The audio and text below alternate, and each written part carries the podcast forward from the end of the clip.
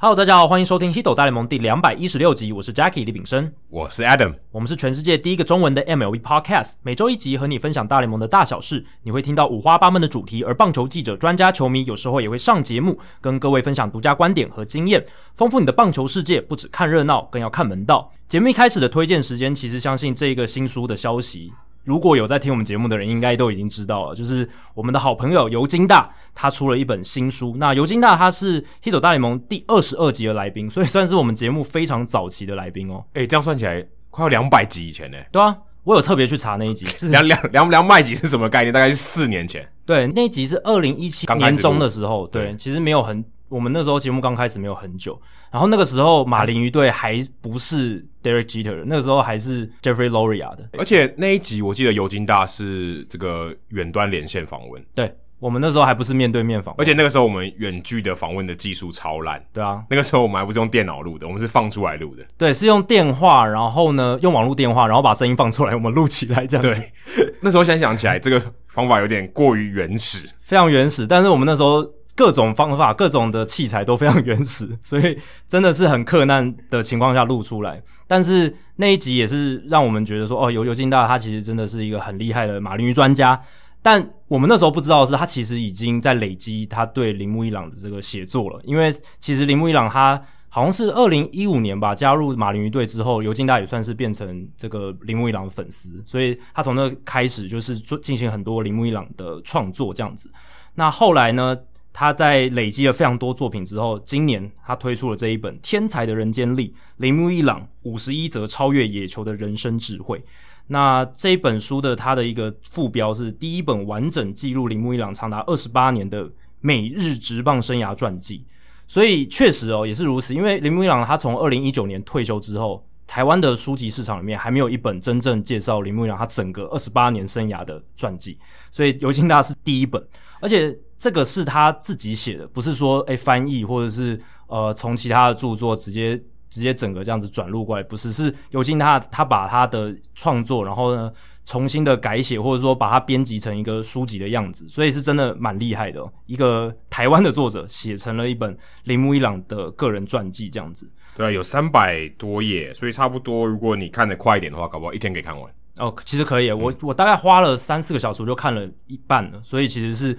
我觉得尤金大的笔法就是很好吸收因为啦。 Jacky 是天才的阅读力，没有没有没有，我其实阅读速度没有很快，跟很多速读的人比起来，但是我是觉得尤金娜她的写作的方式会让人会让人就是比较好阅读、好消化这样子。然后我其实也个人蛮佩服尤金大他在这个运动写作的功力和坚持啊，真的是数十年来如一日。他其实从二零零七还二零零八年就开始当这个运动部落客写手，而且后来他到运动世界之后，基本上他每一次出文都是热门文章，没有一篇漏掉，就是变成冷门的没有，几乎每一篇都是热门文章。所以只要出手，它就是热门文章。对，其实我还蛮佩服这一点。当然，尤金大的厉害就是不是说他写的东西很水或者是什么，就是蹭热度而已。他其实内容是有深度。如果你有仔细看的话，大家有时候会觉得说，啊，尤金大写了很多那个求路文嘛，求路恶文，心的变化球，对对对，或者什么恶魔指叉、恶魔什么恶对魔变速球、恶魔指叉最近蛮常出现，因为对大对谷对翔平的关系。没错，但我会觉得说标题是一个吸引人的点。那先不要因为标题就是说啊，怎么又好像出一样文。其实尤金大的每一篇的求路文都有蛮特别的地方，而且都资料非常齐全了。我必须真的这样讲。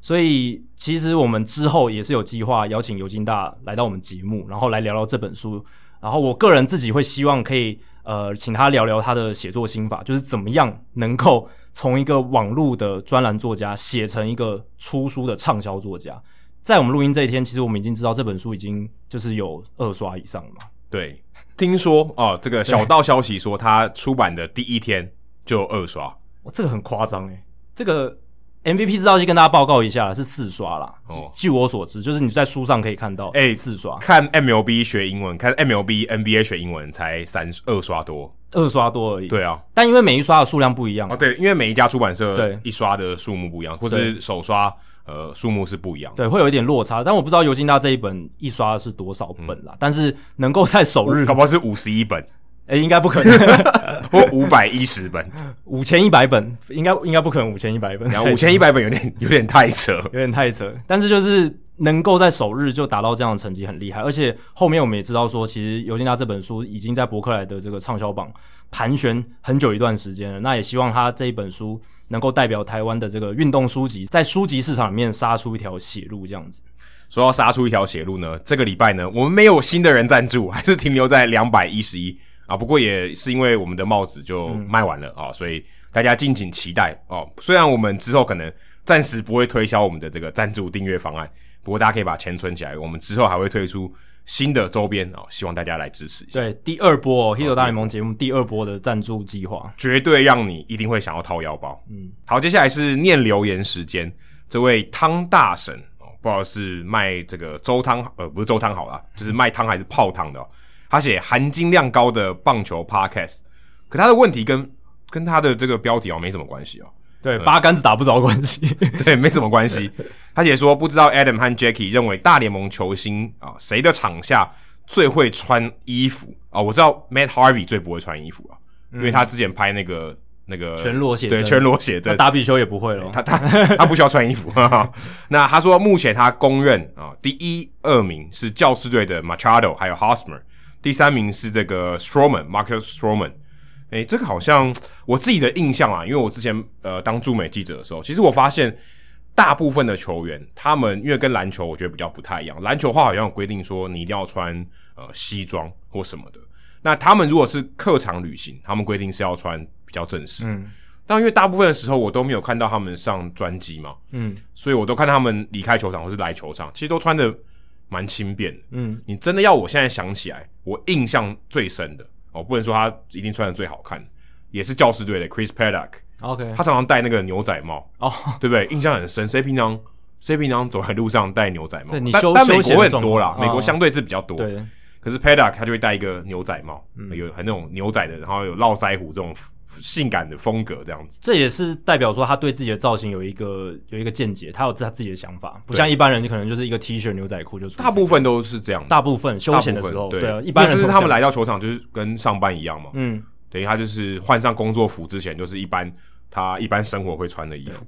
哦、所以所以我印象中其实也没有没有太多，对啊，所以你会戴牛仔帽，真的是对自己的这个形象是有一个想法。那我自己看到这个问题，其实我稍微去查一下，看说，诶，可是他问你的是你印象中的，你认为因为我一开始真的没有印象，我真的对棒球员私底下的穿搭，我脑中跳出来都是 Westbrook 或者是 LeBron James 这些画面，就是他们场下的那个这画个面。也是棒球一个对缺点，完全就是这样，就是我第一印象，我看到这个问题真的没有想法，所以我才去稍微看一下。哦，好像 Mac Cam 很会穿，他私底下、 m a c a m 现在还有在打吗？现在好像已经没了。他以前在那个好莱坞嘛，嗯对对不对？在洛杉矶洛杉打矶道奇队的时候，他跟 Rihanna 还交往过，对，所以所以他他也算是有进到这个我们说流行圈，潮流圈，对潮流圈嗯他。很喜欢穿一些潮牌或者是穿一些很潮流的这种装扮这样子。所以 Mac Cam 好像是一个，但是回到刚才，我真的是第一眼看到这个问题，我脑中没有任何想法。 代表代表答案就是没有，对，答案其实是没有，对吧、可能也是我孤陋寡闻嘛，但是我觉得某种程度上也反映了说，真的你很少在社群媒体上或者是在任何的媒体管道里面看到大联盟球员私底下诶穿着很特别啊，还有那个或吧者。说穿着让你特别有印象。对，我现在想到一个 Nick Markakis，他在生涯唯一一次入选明星赛的时候，嗯他是不是穿的很特别？就是一个我想不起来、欸，但我记得他走心好像是什么一个场合，他就是穿了一个很特别的服饰，就是很 OK 很怪异的服饰，但那也不是反映出他的 fashion sense 嘛。就是哎、突然想到这 fashion 个 sense 铃木养这本书放我旁边，铃木养之前也会穿一些恶搞 T 耶、啊，有这个书里面其实是哦有提到、我我还没有看这本书对对啊对，但是对我记得还有穿恶搞 T，可是这不能算是最会穿衣服啊，我觉得不算啦。他的品味大概跟我差不多，就穿一些恶搞 T，但这个算是最会穿衣服吗？我觉得这个跟最会穿衣服比较是不同的领域啦。对啊那个只是说，哎、林木有一阳些趣味对趣味，然后玩梗这样子。那这边他说的应该是美观，然后潮流，嗯潮流他对穿出自己的风格，没错，这个我觉得是不太不太一样的东西，对吧、那棒球我是觉得在这一块是真的比较缺少，就是所谓穿的好看、潮流这一块是比较少被提起的。对你如果去 follow 一些这个球队的随队摄影师，他们有时候会拍一些场下哦，应该说他们报到球场的时候，或是他们离开球场的时候，他们可能上飞机之前对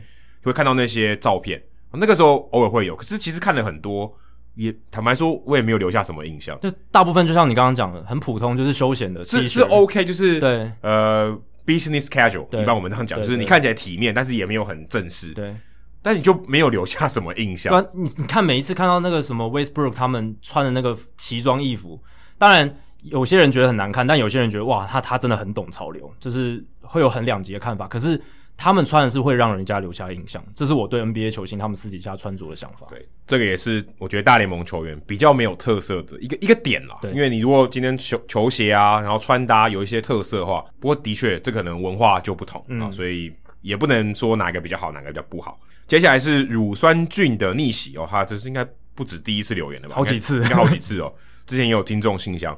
他想要他的标题写我是想要大谷翔平签名球的乳酸菌的逆袭哦，非常贪心。那还是要先给《h i d o 大联盟》五星好评，可以不看大联盟转播，但不可以不听《h i d o 大联盟》啊！哎、你现在可还是可以看大联盟转播，还是要支持一下。还是要看一哎下啊、坦白说，我必须要跟大家说，你要支持大联盟转播，你要对啊尽量看，对不然以后台湾可能没有转播。因为你要那个收视率的数字要好看一点。大联盟转播才是这个产业的命根子。你没有比赛转播的话，是不会有主流的关注的。对，而且也希望呃台湾的大联盟转播有这个收视率啊、嗯因为毕竟他们会看嘛，他们以后会投资，那你会有更更多好的内容，甚至可能加码投资 Hit 大联盟，对不对？对对所以其实这个都是一环接一环的，所以还是要看大联盟哦。今天想要说，Adam 在两百一十四集的节目中有提到，Jin Segura 敲出两百支二连安打时候的庆祝事件，说到不是很喜欢比赛中因为庆祝仪式而导致中断比赛节奏，也谈到终止比赛会有这类因为记录产生比赛终止的庆祝仪式，不知道这个风气文化是从何而起。而我本身比较常看日本职棒，日本职棒算是很喜欢有这样的庆祝，比赛常常会因此中断。早期会有工作人员上来献花，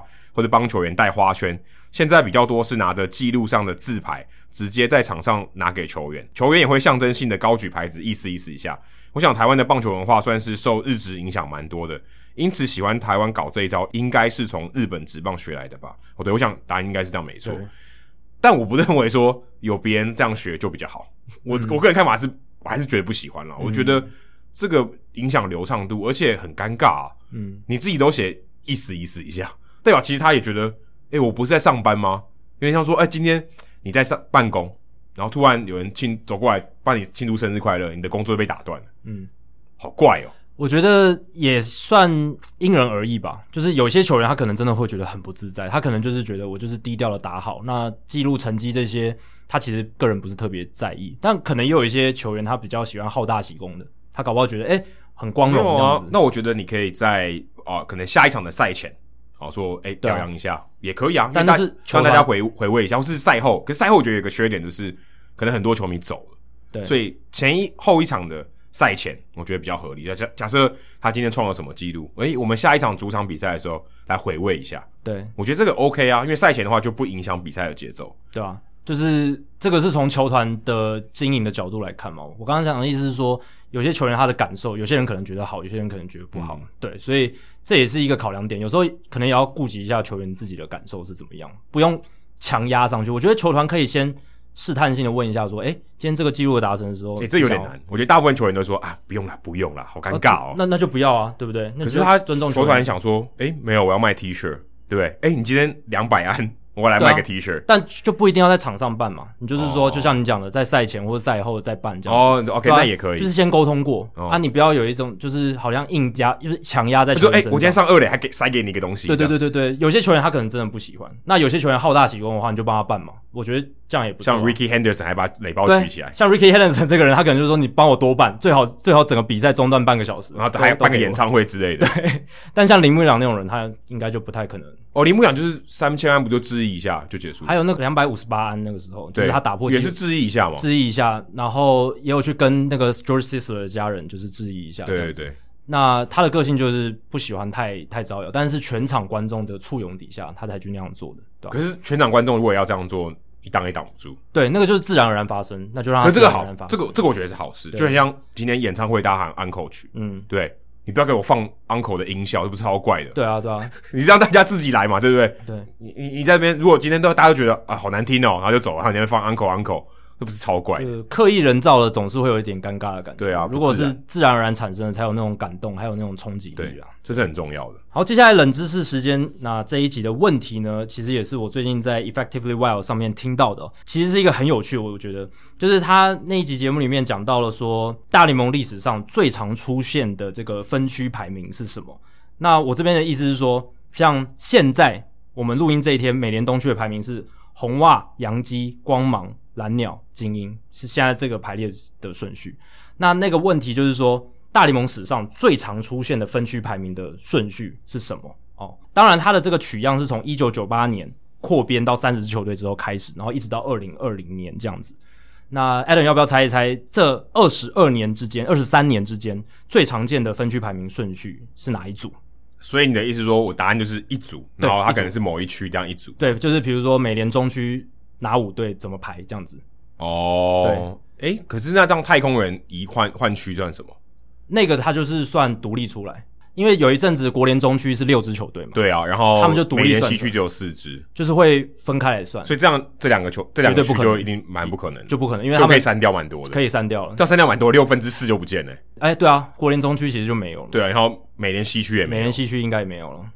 对，所以这样的话，嗯我觉得最简单应该是美联东区吧。美联东如区果要我猜，我一定猜洋基、红袜、蓝鸟、精英、光芒。这洋个基感觉对，红袜洋基、红袜、蓝鸟、精英、光芒。这就是王建民时期那时候应该算最常见的一个组合了。因为洋基很长一段时间都是美东冠军。嗯，那对啊，再就是可能如果比较真的说，呃，近二十年来比较有朝代感的，应该就勇士。嗯，可是美联东区换来换去的，对，呃，国联东区换来换去的，所以其实感觉变化蛮大的。尤其呃，除了勇士以外，其实像费城人一直有有兴衰嘛，对，所以感觉他们不会一直停在某一个地方。可是呃，美联东区感觉蛮定型的，而且红袜大部分时间都老二。就是要一直维持住这样子的分区排名的条件，也就是要有特别强的球队，然后还有特有一别个烂的有一个很久的烂队，对不对？所那以美联东区我觉得蛮合理的，对啊因为光芒大部分时间都蛮烂的。而且精英也是大部分时间都蛮烂，就是在至少二两千年到二零一零年那一段时间，对，就是在那个对那段大概两二十一世纪初期，对，因为蛮精英烂队是到二零一二年那时候才开始变得比较强一点，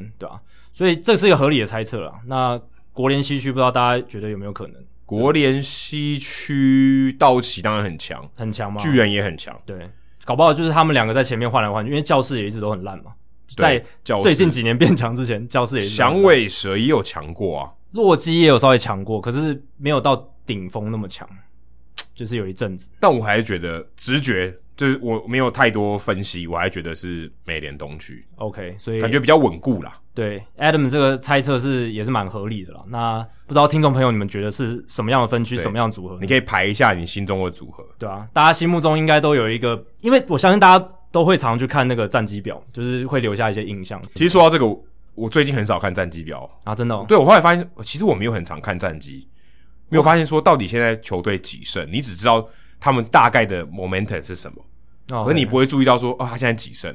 我自己是不知道欸，可能工作的关系吧，我就是每天还是要稍微看一下。就是、嗯对我也是因为最近有播那个 MLB 哈中的时候才有去关注，可是我发现我其实以前没有这个习惯。嗯，我说哦，原来红花队二十胜哦，对我只知道他最近常赢，对赢的蛮多的，好，只知道大家有赢，但你不知道他到底现在几胜，你就对告诉我说现在此时此刻哪一个分区的排名顺序是什么？其其实我答不太出来、欸对啊，在做节目或者是有你特别要求自己之前呢，其实如果你不是特定球队的球迷，你很难去对这一件事情有很大的追踪，我说啊，我们现在落后几场，对啊，因为你如果是特定球队的球迷，你一定会只特别去看说啊，现在我们现在球队几队几胜几败可，是这也是九月的时候才会注意吧？就是 OK，现在还差三场，我们就要追上第一名。那平常四月的时候，谁管那个？但是单队的球迷，你平常没事你就是看战绩嘛，对不对？就是你一定会特别注意现到。说真的，现在红袜队几胜几败我不知道、欸，我只要大概二十二胜，跟几败我不知道，我真的不知道。但但你现在因为你已经算是三十队都要关注嘛，我觉得哦立场比较哦，不一你的样。哦，你的意思是这样对，因为我们现在都变成我们三十队都要关注，我们不是只关心一支球队。那你如果说哦，你只关心一对支的时候，只关心一支，比如说你就是住在波士顿，然后你就是哦只关心红袜，哦那应该对会对，应该就是会一直关心那个脉动啊哦，对对，所以所以我们我们不准，对我我觉得我们已 经就混没办已法经代混在一表起了。对对对对对，但我现在因为做编辑，我必须要去关注这件事，但我也其实也没办法把那个战绩记得那么清楚了，因为那么多支你球只队。而且甚至用猜的，你根本没有记，你就你可能是判断的。对啊，只能大概去了解说现在的这个优先顺序大概是什么而已。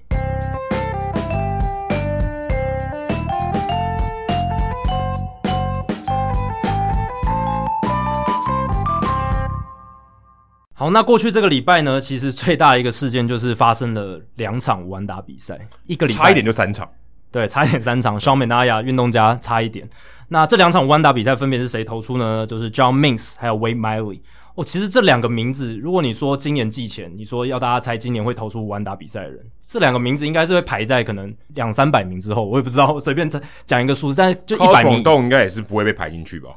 但我之前讲过，Carlos Rondon 其实是比较容易出现弯打。对，可是如果你今天把呃三十支球队的先发五号投手一到五号一百五十个人，我觉得荣道要被选到的几率也很低诶、我比较持不同的意见，我觉得他他还是会比较高，因为他虽然体力比较不好，可是他真的比较不容易被打安打。对啊是哦。对啊，然后可是如果你要选，你会选其他名字比较响亮的吧？对，当然什么 Walker 一定 Buehler 啊一定是有人比他前面，这是好毋庸置疑的。但你要考虑一个因素是，像那个芝加哥白袜今年总教练是 Tony La Russa，我们等一下会聊到，哦，他是会比较愿意让投哇，手你要考虑待到久这一点。个哦。如如果果如果今天你能我想要那么选远的时候， 我管他，我只看那球队，我只看这个球员的实力，我也管他球队。对，那就像你刚刚讲，其实今年投出完打比赛的人，Joe Musgrove、Rodon，或者是现在的 John Mins 还有 Wade Miley，其实都不是前十个会跳出来的名字，绝对不是，这个是可以很确定的。嗯前前三嗯前30个应该都不会前三十，我觉得都有难度对，啊。应该说每队你挑出一个最有可能无安打的球员不会是他们了。这，John Means 有可能，因为他可能是精英哦队这 最有这最因有为没办法，法，对，但是其他的应该不会哦。其他绝对不会。尤其是 Way Miley，其实你真的想不到，因为他他也不是所谓那种呃让你打不到的投手，他就是要让你打。他基本上是让你打， 对，那这种投手基本上要成为弯打的投手，其实很难的。当然，去年诶、去年有那个 Alec Mills 嘛，嗯，那当然那也是一个很极端的例子。 Alex Mills 应该比这两个人还更难。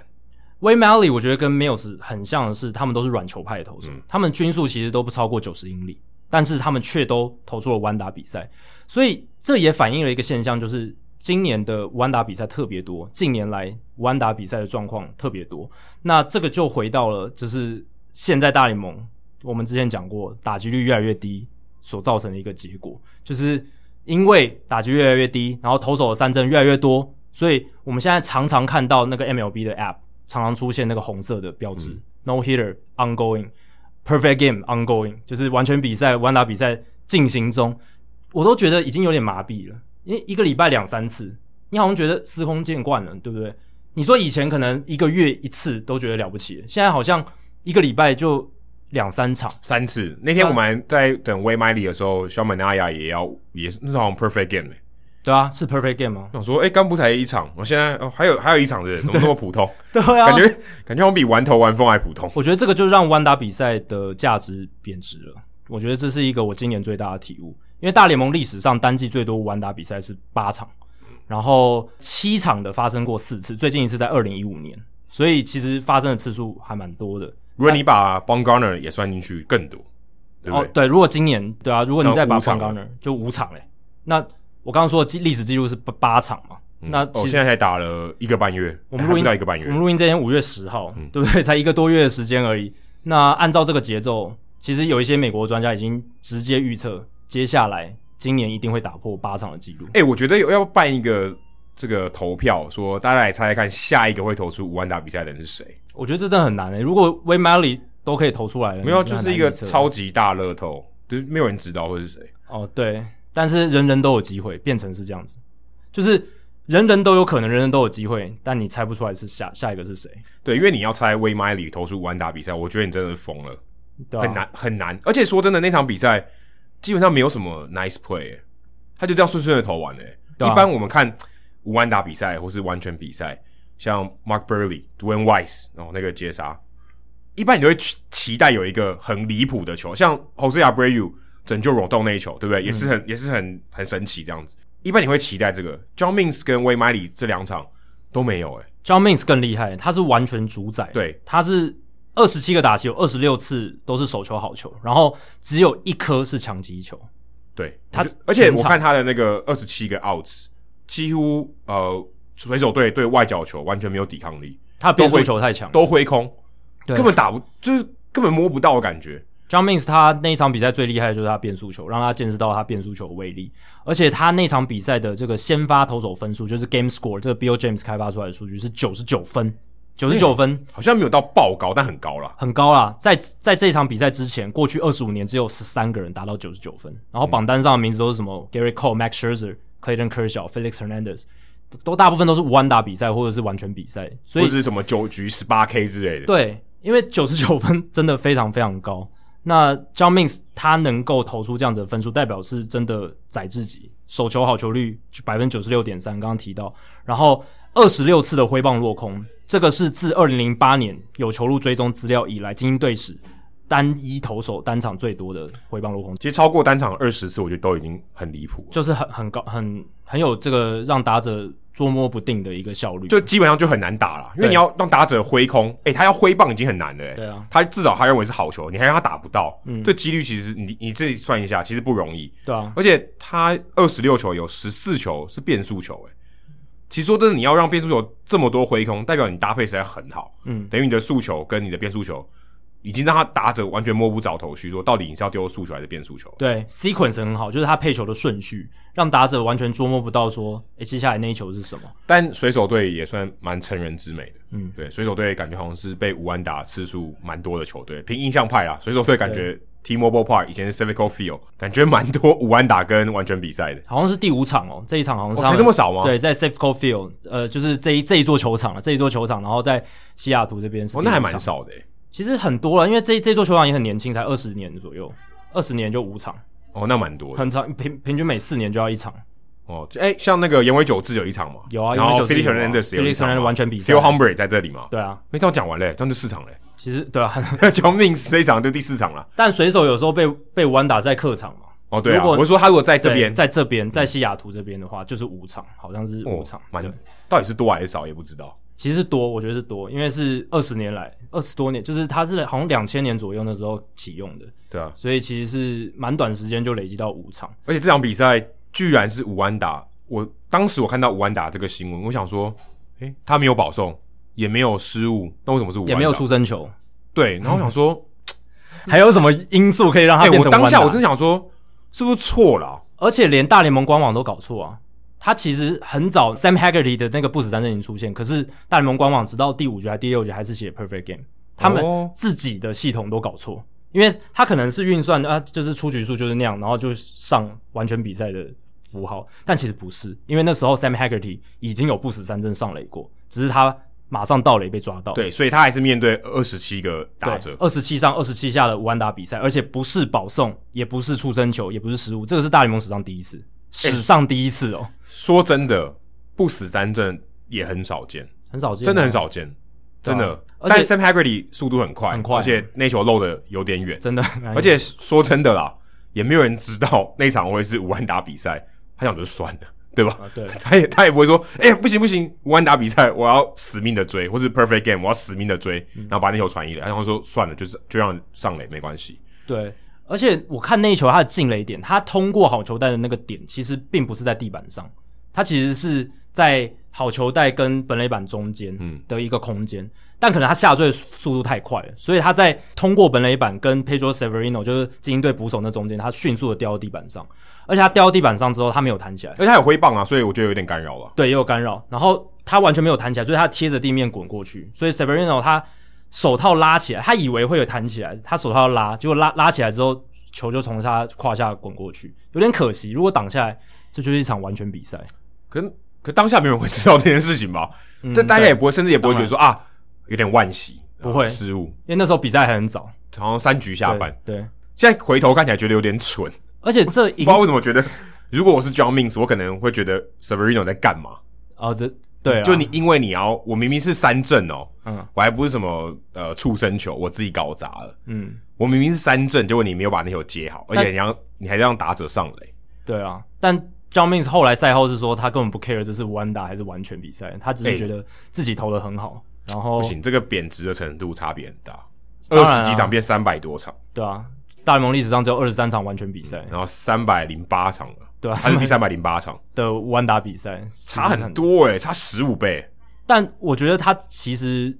他的这个比赛的水准已经跟甚至比很多完全比赛都还要好。对，那我问你一个问题，你觉得 John Means 这场无安打比赛跟 Armando Galarraga 那一场被偷走的完全比赛，哪个比较接近完全比赛？哪个比较接近哦？对，你觉得哪一个比较接近完全比赛？我我觉觉得 John，我觉得 John Means 的得 John Means 的，就表现上来看，因为那球他可以控制，那球是他丢的好啊，你嗯挥棒落空、三振啊。可是 Galarraga 那球他打出去了，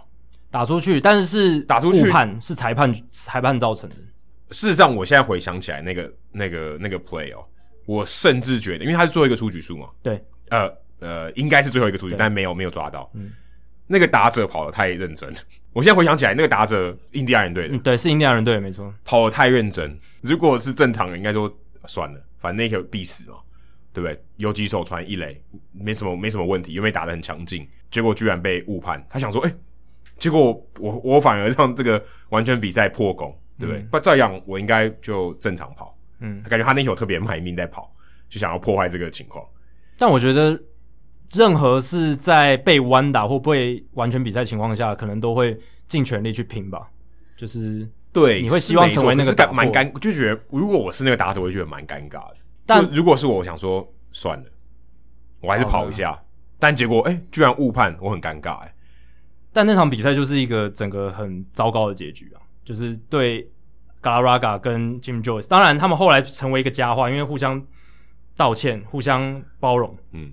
但是整体来看，我觉得还是棒球史上的一个重大的污点吧，可是 Galarraga 的这个准完全比赛听起来比较有卖点哦，比较有卖就点啊。历它史性感觉好像比较强。故事性比较强啦，就是他甚至被拍成纪录片嘛，大联盟的 MLB Network 他们有拍拍把它拍成纪录片，是有它的卖点，而且 Jim Joyce 后来好像还有写书，是不是？误判还可以写书，对啊，就是可以把他那段经历写成一本书啦，就是、哦是这样哦因为很特别嘛，对啊，就是它是一个很有吸引力的故事，对啊，但 John Means 这个就是可能就像你讲是比较接近完全比赛，可是它本身就有一有一点故事性，可是跟 Galarraga 的那一场就戏剧性比不上，我觉得是这样，他几乎没有戏剧性可言啊。对，它就是主宰力很强，坦白说，如果是现场的观众，应该觉得是一场无聊到炸的比赛。嗯，看你怎么怎么看那场比赛，没有，啊因为那场也是水手队的主场，球迷应该无觉得无聊到炸吧。嗯水手队一支安打都挤不出来，对，就是被压着打了一场比赛，所以就是诶、只有一个人上垒，而且还是不死三阵的上垒，不一定是无聊啊，有可能很气愤啊，就是恨铁不成钢那搞种不好感觉， 搞不好现场球迷很多人都走了，有可能因。为我看那个 win probability，他基本上三局以后就就已经超过百分之八十了，但那场比赛这个节奏也很快嘛，打的时间也短，所以应该是不至于说让大家不耐烦什么之类的，可能就只是觉得很烦，球队打不出安打，对吧、因为我之前去看过那个有讲过嘛，日本队对美国明星队在在东京巨蛋，然后日本队联手无安打比赛，无聊到炸，我真的很想退票。嗯，就现场发生什么事，就完全没有发生任何事，上去咻咻咻就结束，然后九个咻咻咻九局就没了。嗯，你真的觉得场上完全没有发生任何事，因为没有人上垒，没有人上来是真的比较枯燥一点。就也没有什么安打，因为对没有安打嘛，对无安打比赛，也许有保送，可是保送就是很静态的事情，就觉得比赛本身现场观赏性低到炸。嗯，就是现场观赏性一定要有这个场内球去构筑，会比较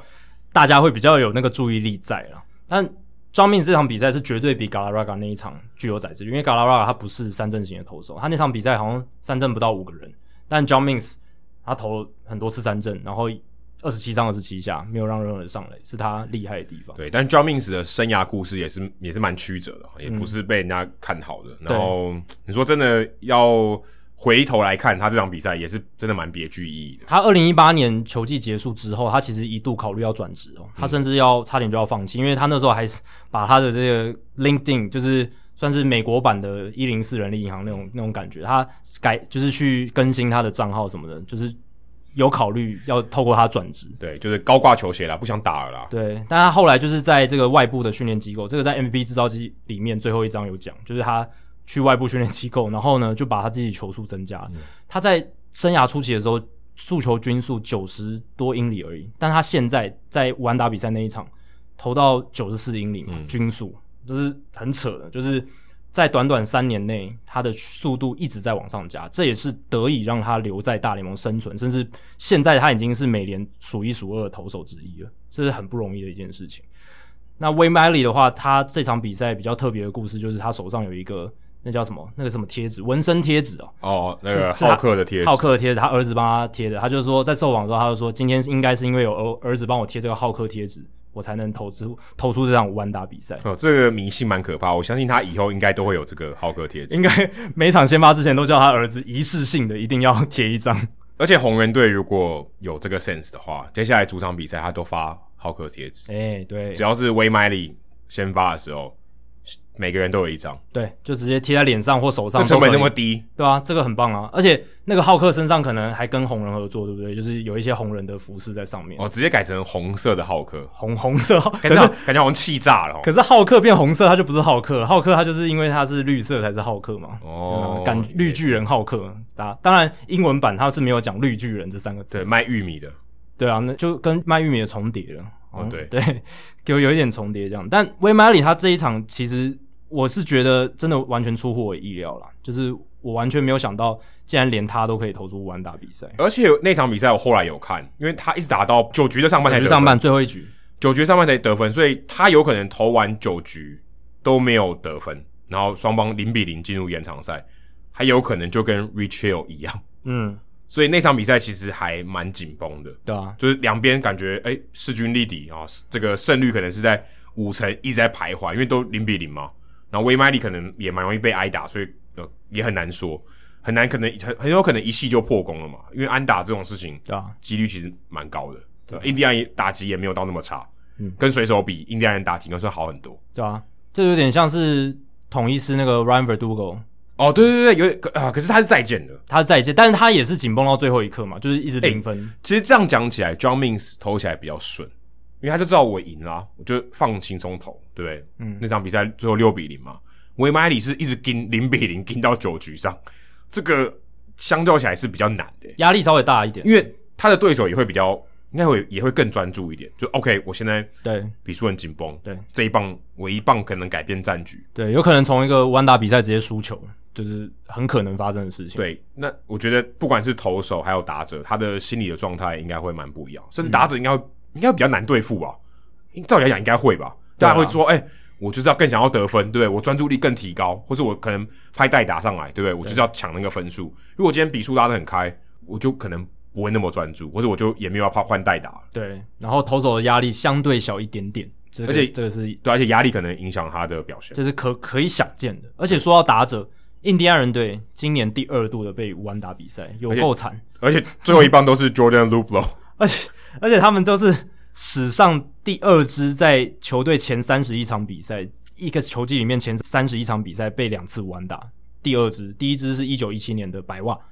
就他们两支球队就是这么惨，而且两个最后一棒都是 Jordan l u b l o Jordan l u b l o 可能要去拜拜一下，转运一下哦、哎、你知道，其实我看到那个比赛的时候，你知道我在担心一件事情。我有觉得威麦里可能会投出完打比赛。你知道我最怕的是什么吗？我希望张玉成不要上来打，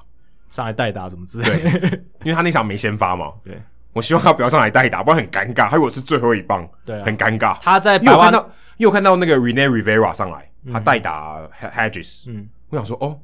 居然没有派张玉成上来代打捕手，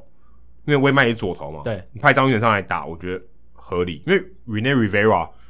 应该比张玉成更差吧。这个其实也反映出了现在印第安人教练团对张玉成的对信心真的比 OK，较低还好是 Rivera。对，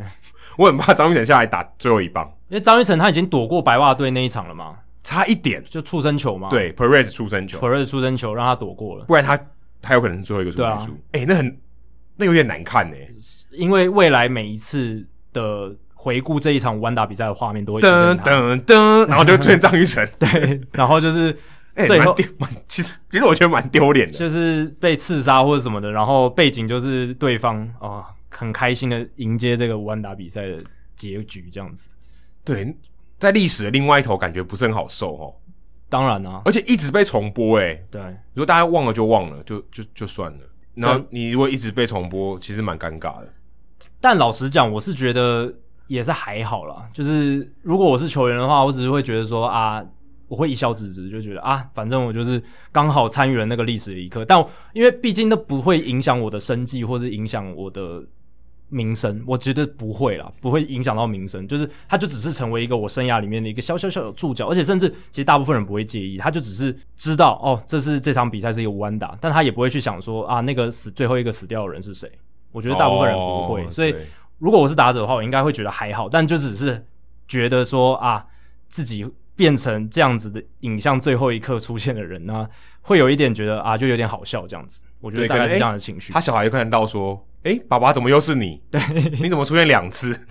每一次只要回顾这个画面，就会看到爸爸这样子。？”诶，说到 Jordan Luplo 啊、我想刚刚有提到 Sam Haggerty，对，这是一个大家可能都没有什么印象的球员。他之前在大都会，后来呃也有在水手嘛，我记得他有去过别队。那我给你分享一个小故事。我之前去二 A 采访朱立人的时候，然后在那时候在 Akron，就是印第安队二 A 的这个场地，然后 Sam Haggerty 就跑来跟我聊天，他说：“哎、你刚有拍到朱立人被三振吗？”我说：“哎、你认识朱立人哦？”因为想说朱立朱立人在美国应该也不是很有名吧？你怎么会知道别队的这个捕手？他说：“啊，我以前印第安人队的啊、我被交易来的，嗯所以我跟小朱他们很熟，嗯所以我看到他后来上垒啊，他们跟这个敌对的这些这个防守球员都还会聊天，因为他们、嗯他以前是这个印第安人交易到大都会队换那个 Kevin Plawicki，对，所以当时就是这样，哎、所以我就跟他聊了一下，就印象还蛮深刻的，想说居然有一个这个呃野手来跟我聊天，而且后来发现哦，他盗垒很多，他速度超快他，速度很快。速度超快，他就基本上就是呃靠一双腿上大联盟，哦对，基本上没有什么长打能力。但后来我想说，那时候我就在想，诶 s a m Haggerty 后来有没有上大联盟？我一查，诶，有诶，他在大都会后来有上去，对有就还蛮为他开心的，因为嗯那场比赛朱立人就没有上去嘛，嗯，对，现在大家也都知道，他也回来台湾了，所以想起来有点惆怅。然后刚好又最近又看到这个名字，对，他有点就像是 Tim l o Castro 的翻版吧，对啊，然后你也可以说是右打版的 Hamilton，Billy Hamilton。当然他的 power 可能比 Hamilton 好一些而，且他的手背的价值可能好一点，他内野手对。那他生涯目前大联盟九次盗垒成功，只有一次失败，就展现出他的速度。只是未来发展性可能还是有限啦，可能、诶，就是但他至少有得到这个机会，我觉得已经给他拍拍手了。他的未来角色应该就是角色工具人的一个位置啦。嗯，可能有点像林子伟哦，对，但他速度又比紫伟更快。可能但可能子伟防守比他好，嗯，我不晓得，但是这个很难比啊。但是的确就是角色球员，但其实已经很不容易了。他当年二零一五年被选中的时候是第二十四轮，其实你二十四轮选手你能打出这样的成绩，或者说能够这样子在大联盟生存，已经很了不起了。超过十场比赛就已经很难了，对啊，其实他二十四轮你能踏上大联盟都已经是很厉害的事情了，应该低于百分之一的几率。呃，差不多，对啊，对，所以 Sam Haggerty 也不简单也哦。不简单，是算是虽然他是 John Means 完打比赛里面一个小注脚，但是、诶他的注脚也还蛮重要特别的，他会成为史上第一个无失误、无四死球、无出生球唯一的上垒者，对然后他是被三振的。对二十七上二十七下的五万打比嗯，赛，感谢他的盗垒失败，对不然他诶，那个好像是盗垒失败嘛，他不是传盗垒他传失败对对啊他传对啊所以他才是传二垒， 27不上然27不然也没这个机会对，。就会变成二十八人了。如果他可没以，有他如果乖乖不跑，就会面对二十八就会人。变二十八人了，对啊。而且说到这个，你觉得不死三阵这个规则合理吗？因为我我听到有些美国的记者在讨论这件事情，然后有一派就是说，他觉得这个这个规则实在是荒谬到不行，应该要把它去除掉，三阵就三阵，甚至不死三阵没有英文欸诶、对啊，drop third strike，因为这个不是术，坦白说不是术语哦，这是很直述对啊，他他不没有一个特定的名词去描述它对这个东可是不西，死三阵在中文听起来是一个术语。对对对对对，因为想说，你如果问人家什么不死三阵，如果没有看看棒球的人，他他根本完全没办法理解嘛。真的，你要花很多时间去解释，对，就是你没办法理解。可是呃，英文的话，假设你不跟他讲说是三阵，但至少你知道那个球掉了。对，他这个规则，他的精神在于说，棒球规则的设计是在于说，他觉得你完成一个 play 要有一个动作，要有一个制造出局的动作。那挥棒落空三振，但是球漏到后面，他就没有被捕手接捕到，那他觉得这个 play 就没有完成，所以你要有一个动作去把它完成掉，所以才会有这个规则。可是垒上有一垒有人说就不用不死对三啊阵，，所以这是最矛盾的地方啊，就不用啊，对，就所以在变成说你刚刚会有特例你刚你刚刚那个条件还就有不其成他的特例，就是特例，对，他就有很多的特例嘛，就是一垒上有，就是垒上有跑者的时候，他就不行嘛，一垒以上有跑者的时候，因为这就挡住了。对，因为因为他不能跑嘛，对就不能那你你只能死，你你你你就是打者，你只能死，那我还跑，我还传个屁啊！对对，就会变成这样，所以有很多人就觉得说这个规则根本不应该存在。所以有可能会 reverse，就是说 OK，这个是一个完全比赛嘛？嗯，除非未来未来如果大联盟改规则的话，但我觉得未来大联盟改规则，他们应该也不会溯及既往。这就像我之前第十一集大联盟小品有聊到，就是因为贝比鲁斯以前那个年代，场地二垒安打算全垒打，嗯，那我们现在要重新去改那个全垒打数的数目嘛，就不会，就是那个时代采用什么规则、怎么记录，就那样子。那后来可改是规你则之前讲改无安打也有被取消的、啊，对啊，这就是大反联正盟自己无安打毛病应该比较靠近完全比赛。我说刚刚这个判定的规则，因为二连安打跟全垒打就太多了嘛，对不对？嗯，就是记录上他可能要 play by play 去看，但对这个比赛也不会就那么几场。但我觉得这就是大联盟他们自己没有逻辑一致性的地方，就他们有些地方没有溯及既往，有些你看一九九一年开的那个会，又把以前该是无安打比赛的全部修掉，当然，他们也不是神，他们也标准也不可能都一定嘛。就是有时候有点双标啦。对，可最好笑的是，今年居然这两个都出 现了，对七七局的无安打 跟不死战争差一点就完全比赛。就是大联盟最不想看到的这种无安哎、打比说赛都出现，必须说真的蛮倒霉的，因为这几率很低耶、低啊。很低然后你就刚好给我发生， 他想说没发生，当做没这回事。我觉得这就是棒球之神在考验大联盟这些官方的记录员，还有他们这些定规则的人。你看看，我现在就出难题给你们，看你们要怎么面对。你看吧，现在搞得现在争议这么多，有些人觉得这个应该要算完全比赛吧，所以棒球之神是最会钻漏洞的人。应该是说最会给棒球从业人员考验的人，就是你是球员的话，他就出难题给你，给你挫折；你如果是记录员，他就出很奇怪的判例给你；如果你是裁判的话，他要出奇怪的 play，让你不知道怎么判。这样子，我觉可得可是像这个不死战争毁掉一场完全比赛，说真的，你要去想一个很怪的情况，你都很难想到这个、欸。对啊，就这就是有时候我们去假设说最离奇可能出现无安打比赛的状况，就可能会列出这个，就是有明明有上垒者，但是二十七上二十七下，但还是无安打比赛这种情况，你可能想说哦失误啊，失误啊，出出生球生嘛，嗯对，我们甚至还没有想到说那个嘞，就是捕手妨碍打击，如等一下，如果你你你如果讲到这个，然后结果下礼拜就发生，会太可怕。就是唯一的上垒者是捕手妨碍打击，然后他上垒之后被牵制出局，然后对其他二十七上二十七下， 这次是有可能技术上是有可能发生的嘛，会啊，对啊，几率是存在，但是低存到在爆。，对，低低到不行。可是我们之前我记得有一集聊过说现在捕手妨碍打击其实次蛮数蛮变多的变多了、哎、其实这个趋势是往越来越多的。对， 所以不无可能哦。这些记录员还有这些大联哎、盟的，如果这样真的太扯了啦。对啊如果如果真的这样，我觉得他们可能会真的考虑修改完全比赛的规则、哎、对因啊为这个太怪了啦。因为这个说真的，这个已经不是什么失误或是你该做到没做到的事情了、但这就变成说你就是要考虑说技术上跟实质上。那呃，技术上就是你就是白纸黑字定义上怎么定义，你不能给多一点吗？就是完全比赛又有有值那么多钱吗？就给他、对啊如果是我，我如果我是 Rob Manfred，我就说现在这个规则就改，John Means 我直接给你完全比赛。对啊，这是这是有对，哎一派人想法就就是这这样，样这子，样这样应该也人家也不会抗议吧？我想应该没有人会抗议吧？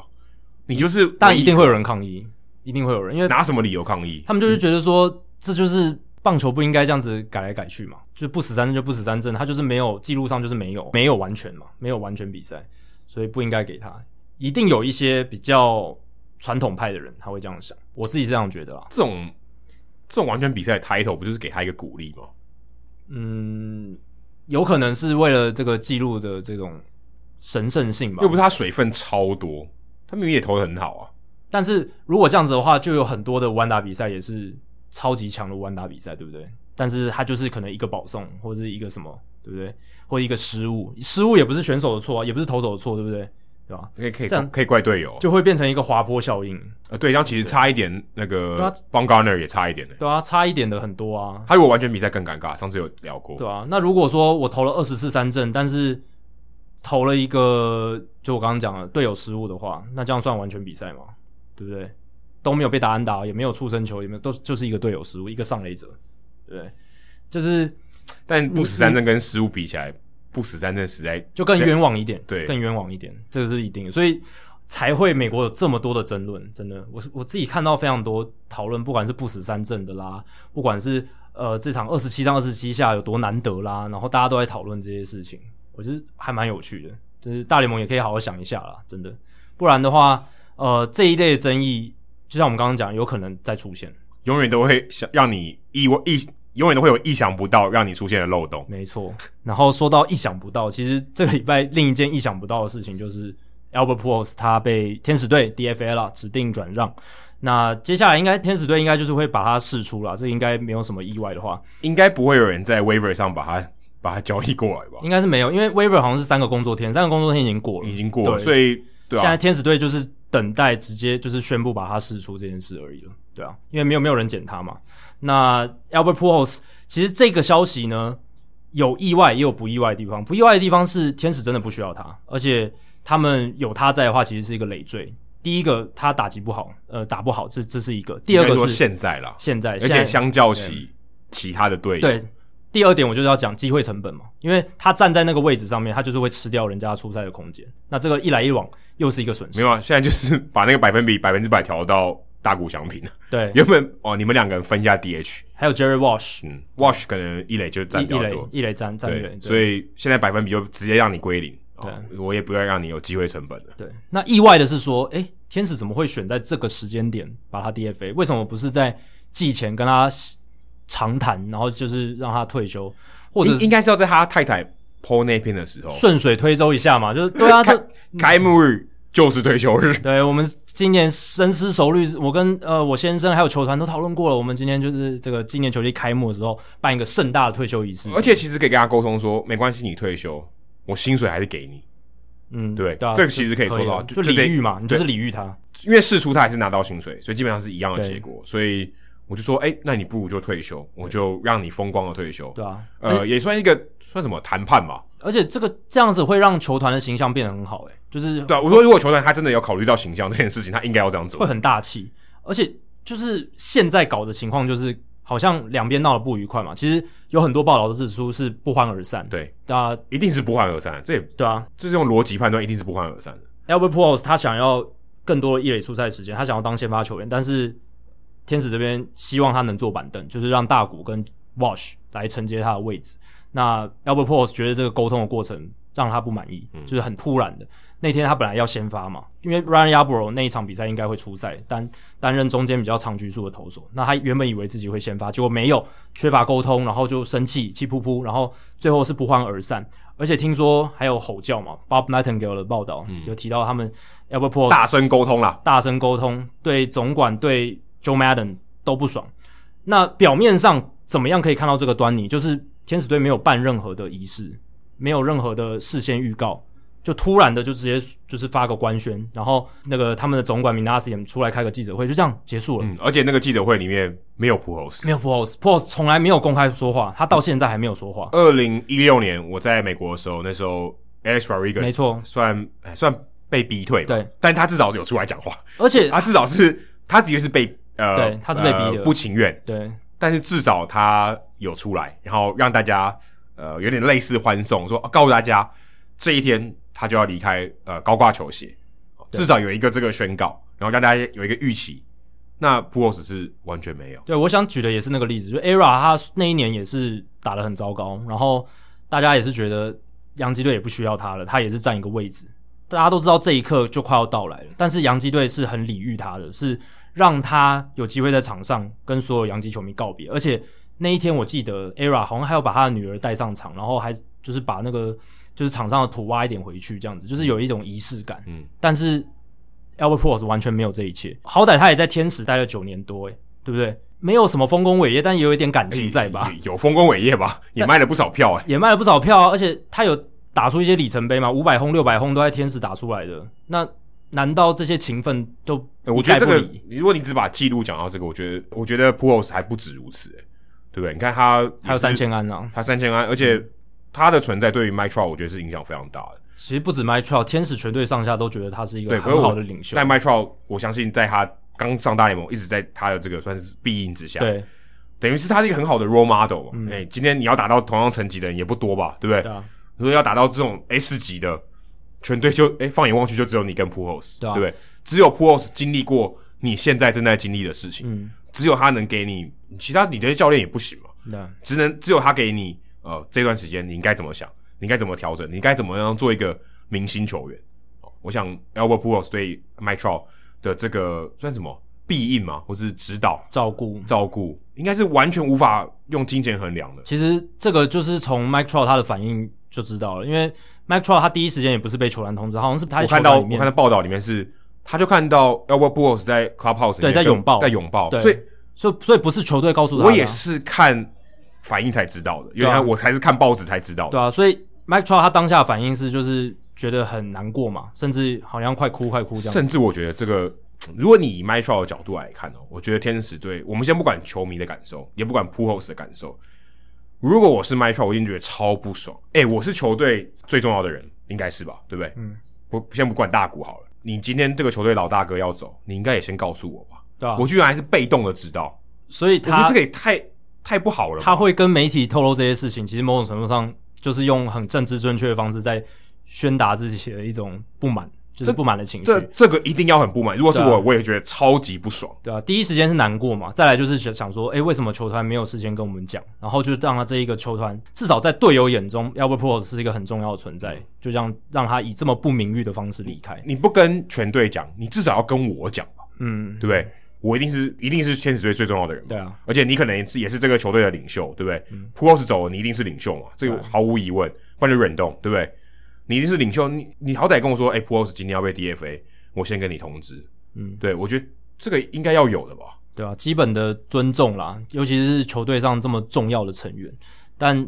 Albert p o l s 呃，在天使队这几年呢，其实我我是觉得他可能不是那么在意外界对他的看法，可是你如果是他的球迷，你可能会觉得也是蛮难受的，因为至少这最近四五年来，就是外界对他的评价都是负面的。那有人说他这个领的薪水太多啦，然后又没有贡献啦，然后又是史上可能衰退数一数二严重的这种超级巨星。没有，因为他的这个山峰比较高啊，他跌下来比较比较惨。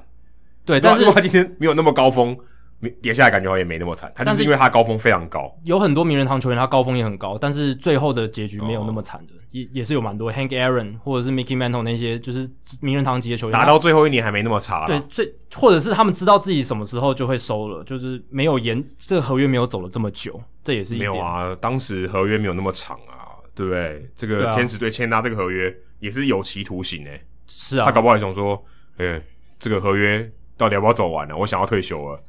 但 Albert p o r s 的性格不是这样的，他是的啊他始终都是保持自信，他一直都是觉得自己能有还所能产出，还能打对，而且他会看着自己的打点数字说，你看我还是有贡献打点，他个人非常嗯该送回来的。的我送了回来，对，当然，就分析上、数据分析上，他已经早就不是对天使有贡献的球员了。他真的就是一个低于联盟平均水准，就甚是至 WAR 值对啊是负的，甚至到最后是连替补级都不到嘛。但必须说，Albert p o r s 也是对我的看棒球的经验来讲很重要的一个人物嘛，因为。我刚开始接触大联盟玩 MVP Baseball，就是 E A 的那个游戏的时候，二零零四、二零零五年，他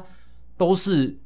整个游戏里面应该能力值是最好的。后来 Barry Bonds 没有了之后，他应该就是能力值最好的，就是 Power 九九啦，然后然后 Contact 也是九九，就是不然就都是九十五以上，就是数数值都非常高。然后 Overall 永远都是九八九九那种，就是数值非常高。他也是我玩大联盟游戏或者说看大联盟有史以来就是最早认识的几个名字之一，因为很特别的名字。我记得我在大概二零零八年开始玩 Fantasy 的时候，他那时候应该也是第一名，他和是 Miguel 一定是 Cabrera 对应该是是呃雅虎总排行不是第一就第二，他生涯前十年太强了，对，就是基本上是怪兽等级。你我甚至觉得他当时比现在 m i t r a l 还强、欸、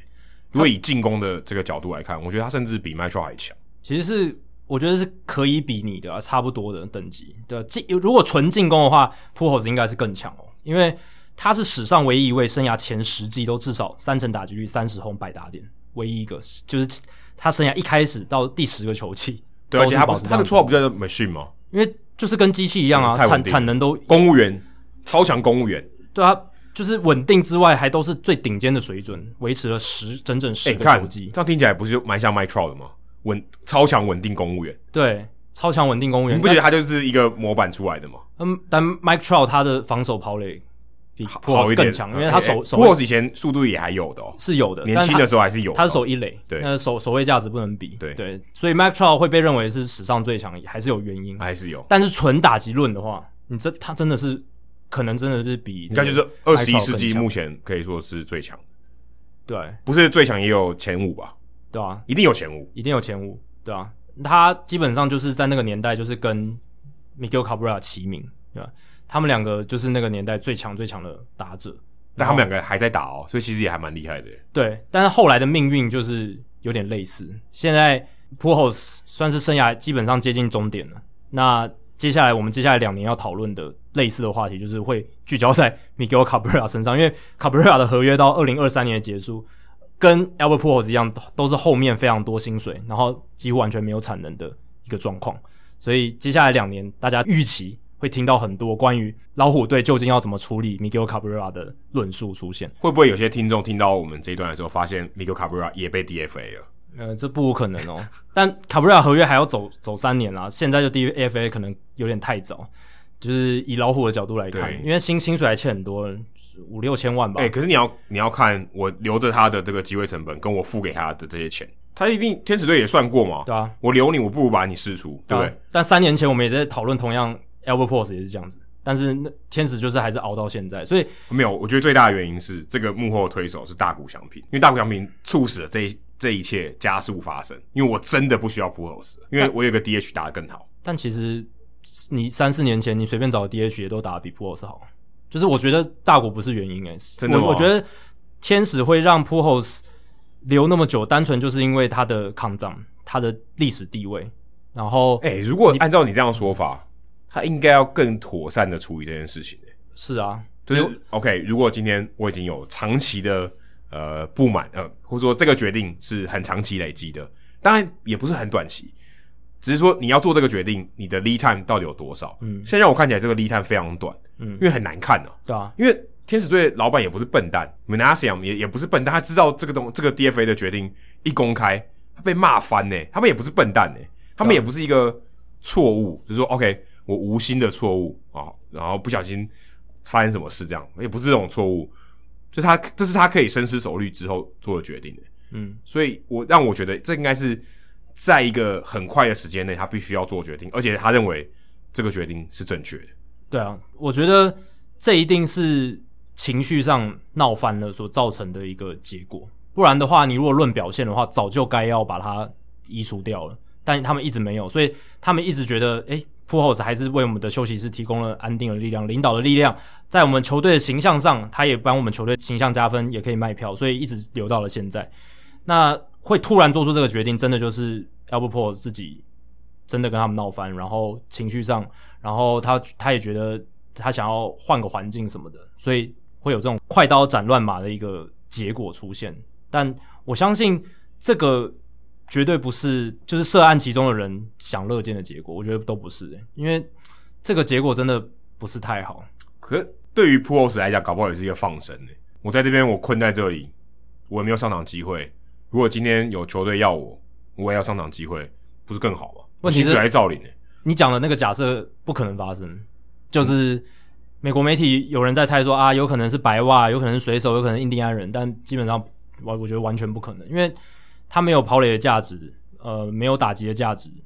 他对左投你说有有多厉害吗？对，确实可能跟他比对右投好一点，可是。你说要能够为球队提供什么贡献吗？我觉得没有，所以基本上他能够再回到大联盟赛场上，唯一的方式就是红雀队给他一日合约，让他开心退休，这样子，就这样子而已。我想不到其他任何可能性。你说好，白袜队有 Tony La Russa，我觉得这不构成任何的，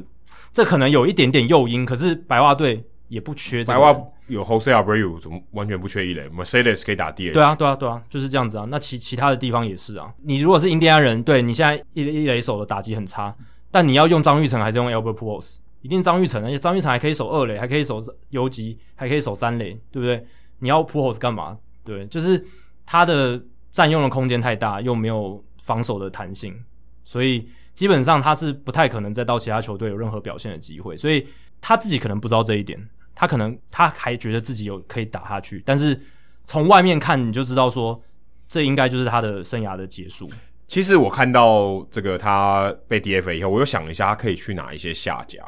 你刚才讲说白袜、红雀，这其实我都有想过。嗯，红雀也有点难，因为有 g o s h m a n 嘛，所以好像也不缺一垒手。虽然 g o s h m a n 今年打得蛮烂的，会说到红雀，单纯就是因为他以前在红雀的缘对分，这，样。当然他当然说真的也不需要，如果真有一点点需要，他让他补也 OK。但我想到一个队伍哦，而且可能比较没有战绩压力，让他来填一下。海盗可以，海盗 Cody Moran 受伤了，我但我来补一下。那我为来什么不用一个年轻球员，让他可以累积一点打戏？不知道，我我我是想说，如果可以去，他好像可以去，而且或许因为他比较没有战绩压力嘛，嗯，我可以让你带领一下我们的年轻球员，因为我觉得，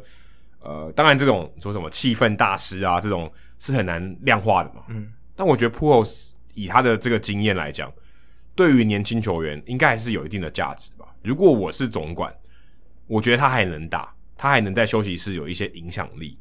即便他没有真的在场上有很多的打席，有很多的贡献，但我觉得也许他有一些教育的功能。我觉得这种情况比较在 NBA 比较有可能发生的，就是像 Vince Carter，他不是生涯最后几年基本上他就是大部分或者是 Paul Pierce，他们最后几年都是坐板凳而已，然后上上场就时变间成角色球员了。但上场时间真的很少很少。那在大联盟的话，这种球员就是我我觉得比较少，也就是好，你说 Jason Giambi 可能是哦，Carlos Beltran 可能是他们生涯最后几对年啊，但我觉得标准，哎、你讲这个标准的例子，我觉得蛮不错。但必须说 Beltran 他的产能远远超过 Albert Pujols，因为 Beltran 的话，他的他至少还左右开弓，然后至少他打击率不会像 Albert Pujols 那么差，而且他至少跑得比 Albert Pujols 快，我觉得这都还可以用。然后你说 Jason Giambi，对他可能跟 Albert Pujols 差不多，但是最后也是被释出了，对啊，就是后来也没有球队要他了，对啊，所以我是觉得在这个阶段的 Albert Pujols 要再找到下家是真的真的非常困难。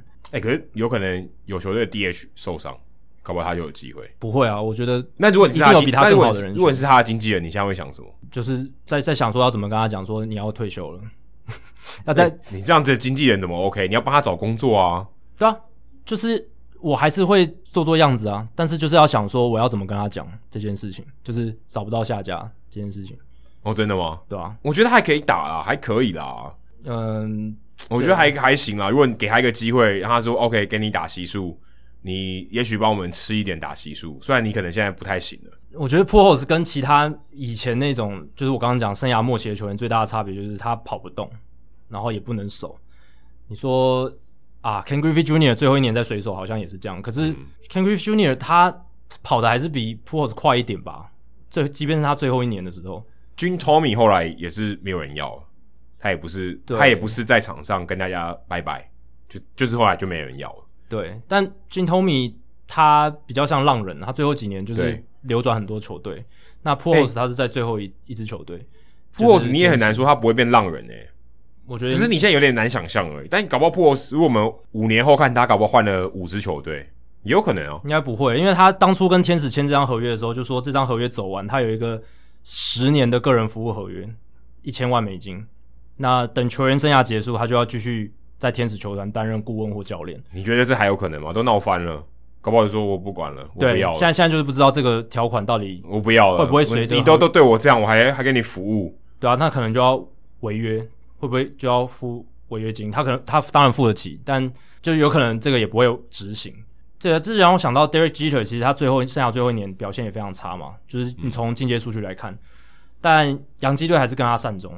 当然，Jeter 之于洋基跟 Pujols 之于天使哦，差蛮多的、哦，差蛮多的。如果 Pujols 今天是生涯二十年都在红雀，那可能不一样。应该然后红雀这样对他，是不是？我觉得红雀再怎么跟他闹翻都不会走到这一步，我觉得。对，我觉得会会是这样，就是杨基跟基特再怎么，他们关系当然没有闹到不好，但是就是如果他们真的闹翻了，他们应该也不会把场面弄得那么难看，我觉得是这样。但天使就是因为跟 p u h o s 没有那么，虽然他们也是待了快十年，可是我觉得没有那么紧密的牵连，然后才会造成你这样子的一个结果。对啊，因为毕竟他血统没有那么纯正。对，这是一个你说关 m i 键 c h a e l 如果他打到四十岁，然后打得很烂，搞不好他也不敢这样做， 我觉得不敢，这个应该会让就做真打得跟 p o s 一样烂，这也是有可能发生的事。有有可能啊，有可能，对，然后我也不敢这样，因 为这样可能会被砸鸡蛋。可能就没有球迷想要支持你了。可是说真的，其实这样看起来，你真的也说天使队也蛮恶质的欸。我觉得你你你也不管球员感受了，因为这个感受一定很差。嗯，对，你看，麦连麦 t r o 都不知道，球迷一定更觉得，哎、大家也蛮喜欢 Pujols 的哦、虽然他这个表现没有很好，可是我相信穿他球衣进场的人还是很多。我觉得数据派的天使球迷可能会拍手叫好，但是我相信一定也有一批球迷是真的喜欢 p u o s 的，就是觉得哎、他是个好，他是好人、好。人、形象好，然后在球场上他打出来的成绩，他建立了一些里程碑、一些难忘的时刻，都在天使队发生的，对不对？这而且可能收集了好多他，哎、我家里就有一个 Albert p o r s 摇头娃娃、欸，对对对，我们一起去。哎、这个技术器啊，技术器，对我们那次去的，他好像那时候倒数三千安吧，对，好像是三千安，嗯对，好像还有是一个技术器安千安就是安打技术器这样子，对啊，所以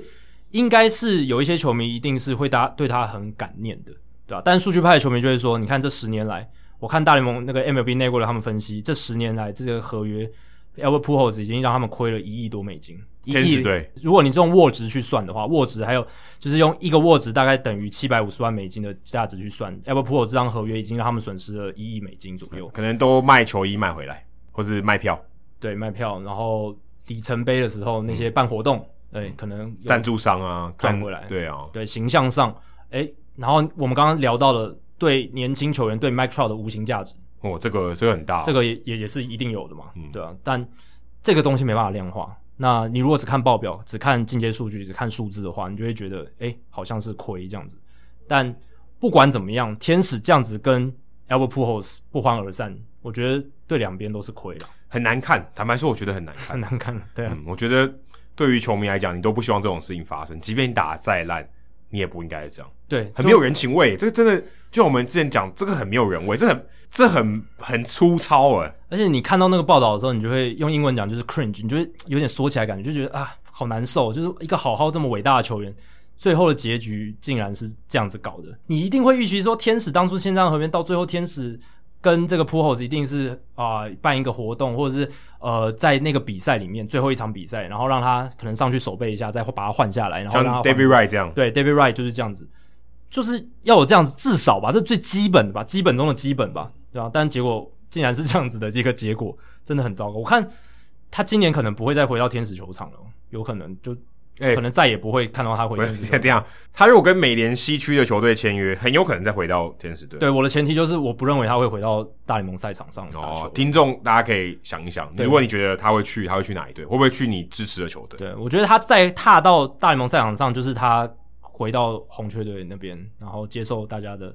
这个欢呼之类的，或者是某一天他跟这个天使的这个团队破冰，呃，或者是哦，这个这个难哦，对这个一笑泯恩仇这这个样子，这个难哦，这个我觉得难，这个但这这真的难看哦。不是没有潜力嘛？像 Yogi Berra 以前也跟那个 George Steinbrenner 闹翻过，他后来也回来了嘛。哦，他有一阵子甚至不参加任何洋基的活动，嗯这个也可以啦，拒绝他往来户他。对，然后他后来又回回来了，所以这也是有有发生过的，就是曾经跟球团闹翻，后来又重修旧好，可破镜能重可圆。能需要一些赞助，对，要一些契机，或者是老板换人，或者是总管换人，这这都是有哦可对能发生的。对，这有就是改朝换代了啦，啊就是改朝对换代还 OK。不过 Albert Pujols 这张合约其实某种程度上也是代表着野手在三十以岁以后签十年大约这种时代，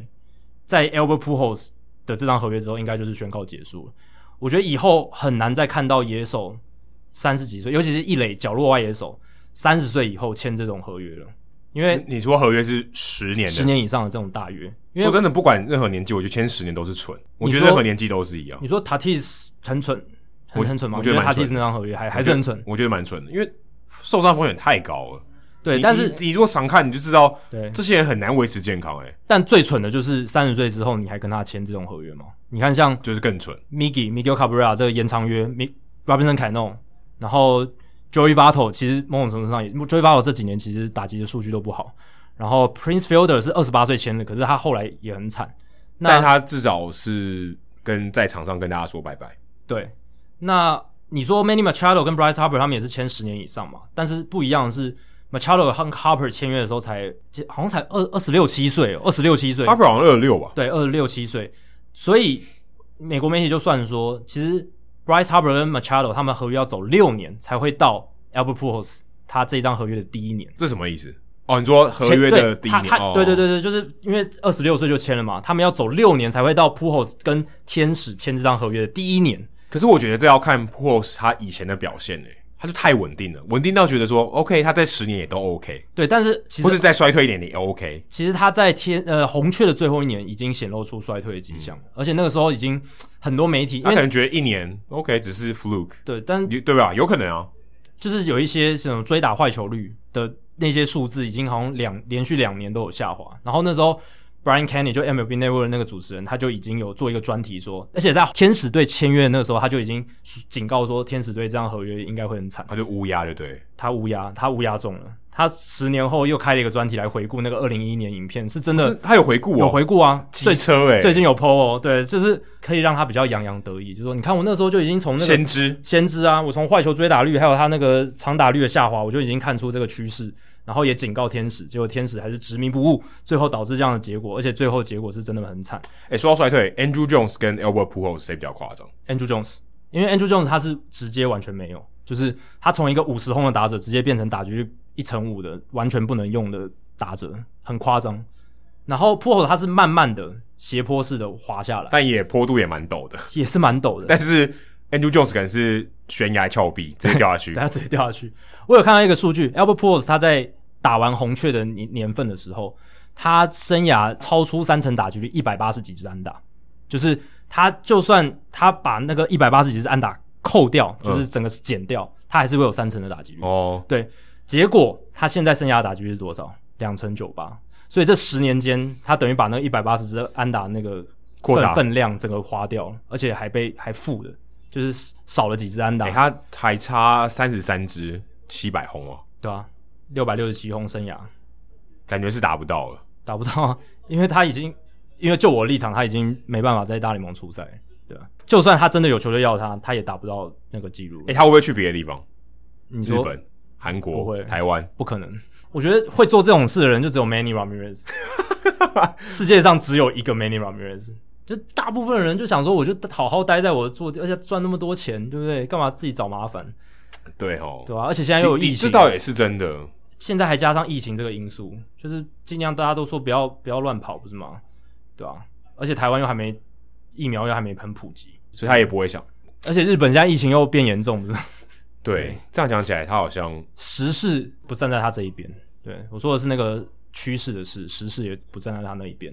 对啊，所以看起来哎、如果他就就是这这样样子消失在球场，我觉得蛮难过的。欸我觉得这很不好看欸呢。就只能等他跟红雀签这个一日合约，然后在 Bush Stadium 跟大家再再见面，这样子跟雅典 Molina、Adam Wainwright 一起上场，或者是踢红雀给他一个打席，真如果正的一个如打果席。红雀这样做，他应该会戴红雀队的帽子进到名人堂哦。哦，他好像有在访谈中讲过说，出于对两支球团的尊重，他不会戴任何的球队的帽子进去。他对有但说过这但样说法，对，但是这是在撕破脸之前嘛。对对对对对，搞不好对吧现在讲法不一定。哦，现在如果红雀队对我示好，我就当然带红雀队的。其实我也觉而得，哎且说真的，他就是带要红戴雀队应该也不会有人说什么，合情又合理，我觉得是，而且他既合情又长合度理也够嘛，够啊，就在红雀队长度也很够而。且重要的是历史地位在在那支球队，大事件都在那支球队发生。零六年、呃一一年的世界大赛总冠军，对啊，还有他三响炮什么的，都都是在红雀啊，这没有什么好意义的。我觉得，就是他之于红雀的重要性，绝对超过他之于天使。他应该是 Stan Musial 第二人吧，应该没有人比红雀队更重要的人了吧嗯，红雀队史上可能 Lou Brock、 ？Lou Brock，呃 Bob ，Bob Gibson， Gibson，对，这但我觉得 Pujols 可能以打者来讲更强吧。破以他的价值更高啊，但当然没有比 Muse 有高，对但是他那十年就已经超越了几乎所有红雀队史上的球员，几乎对，所可以有这么说。对。当然红雀队史很长啊，还有 Rogers Hornsby，这红 Hornsby 红，他也不完全都红雀吧？他就是很早期的球员啦，对对啊，很早期的，但也是一个很重要的历史人物嘛，对是是是是。对，所以当然 p u h o s 在红雀队的历史上面地位是很高，这个毋庸置疑。我觉得亚迪莫利娜算是可以跟他齐名，哦，对齐名的，对，应该是我齐名 Adam Wainwright 今天好像又投八局，没有掉分，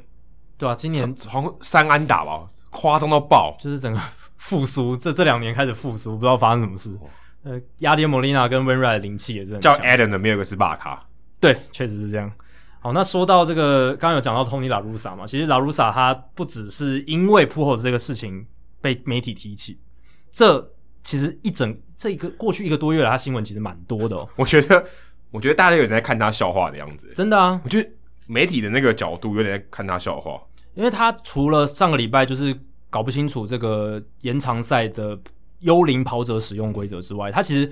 从四月初开始就是调兵遣将，也一直被诟病。就是四月二十七号的时候，Lucas Giolito 他明明已经投了很多球了，然后呢六投完六局他已经体力耗尽，他还是让他继续投。然后后来赛后的时候，Lucas Giolito 还说他那时候六局投完已经体力耗尽，但是拉鲁萨还是在第七局的时候让他上场。这好怪哦，照养久以后可以跟他沟通哦。所以这可能暗示着说他不敢跟拉鲁萨沟通。哦，这个权威太强。对，这个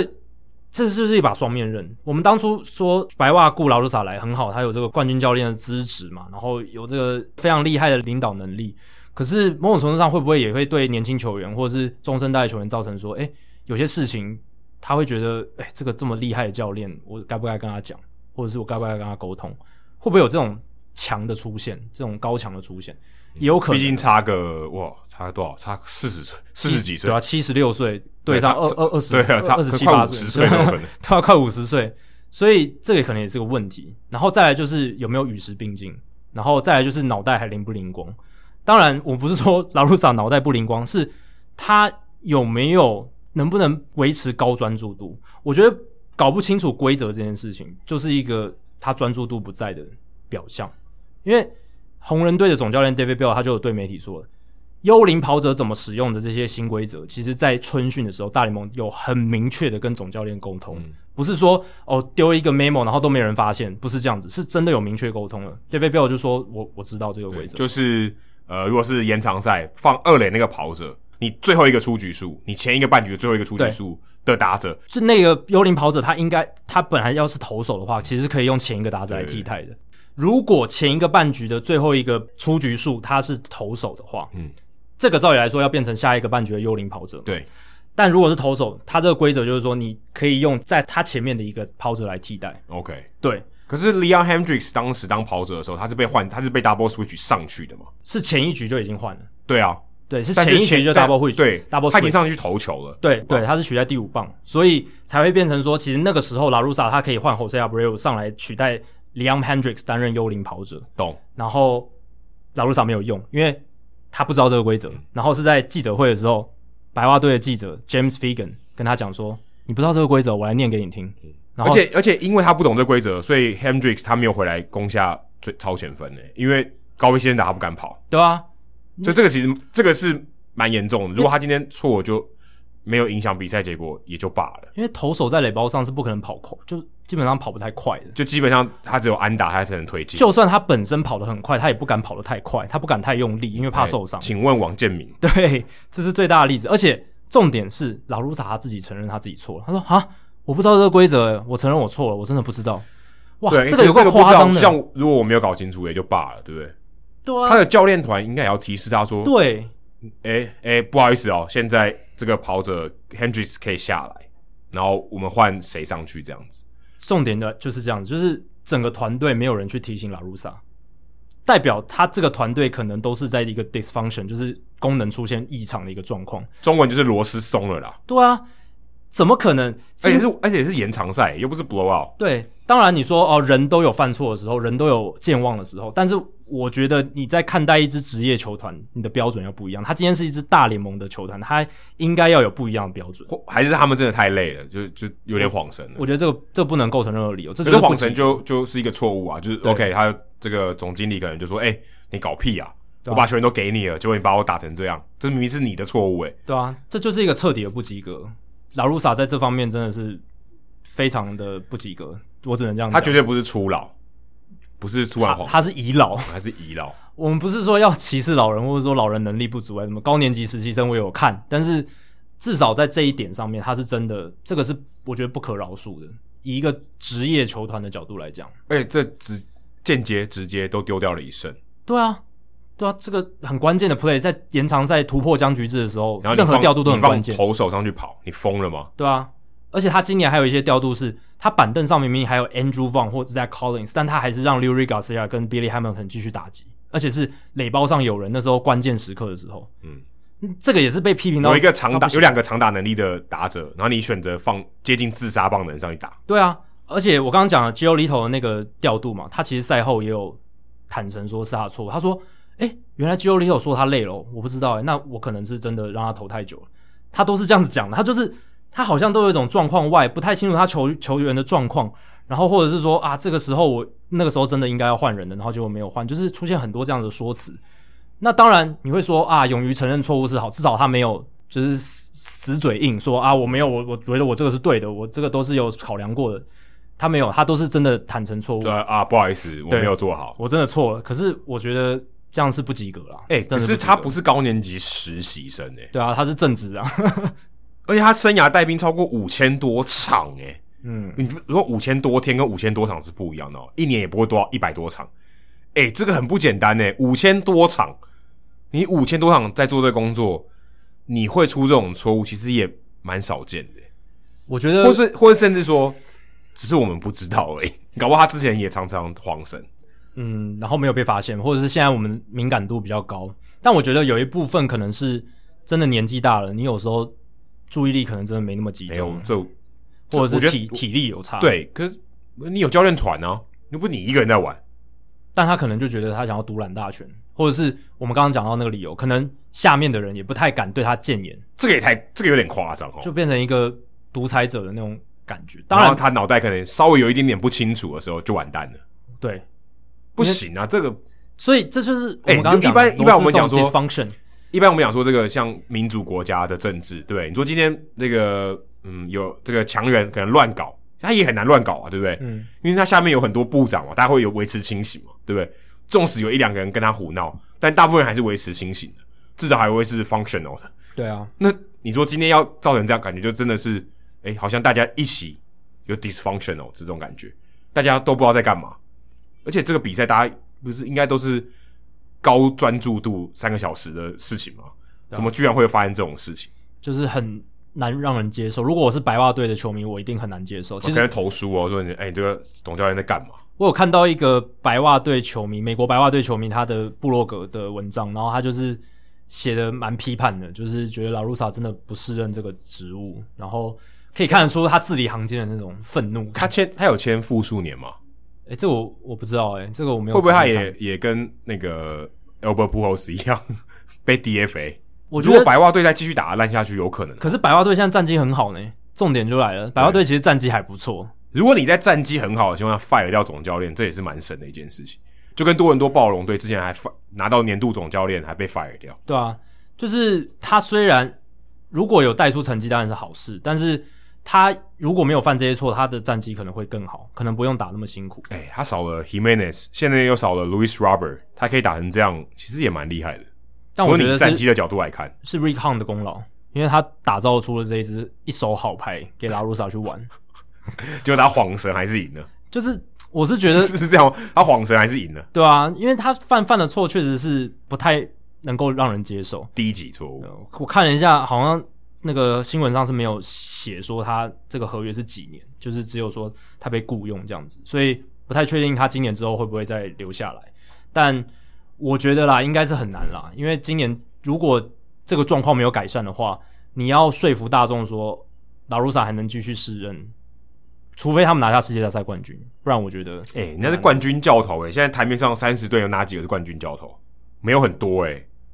对啊。但是其实大家都不看好嘛，就是除了对 Jerry 我 Reinsdorf 以外，我觉得这个就是最有趣的地方，就是整个媒体、整个风向，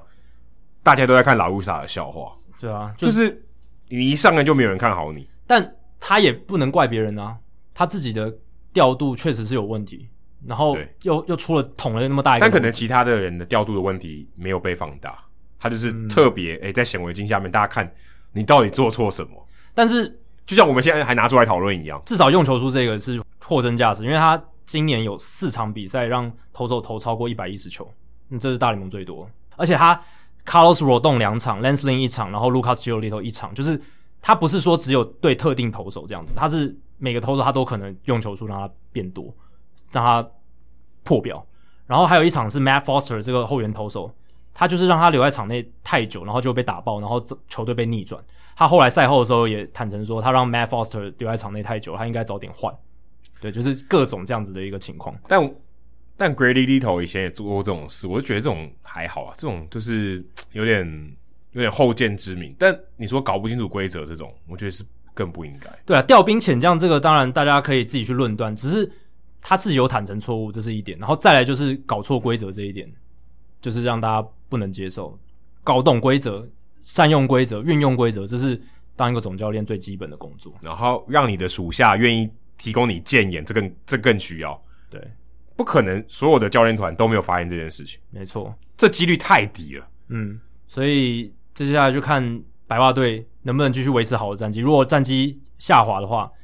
拉鲁萨就会受到更大的放大镜检视。然后说到放大镜检视呢，其实有一个裁判，他在这个执法的生涯里面不断的被大家拿放大镜检视，但其实也不能怪别人，他的名字就是 Angel Hernandez。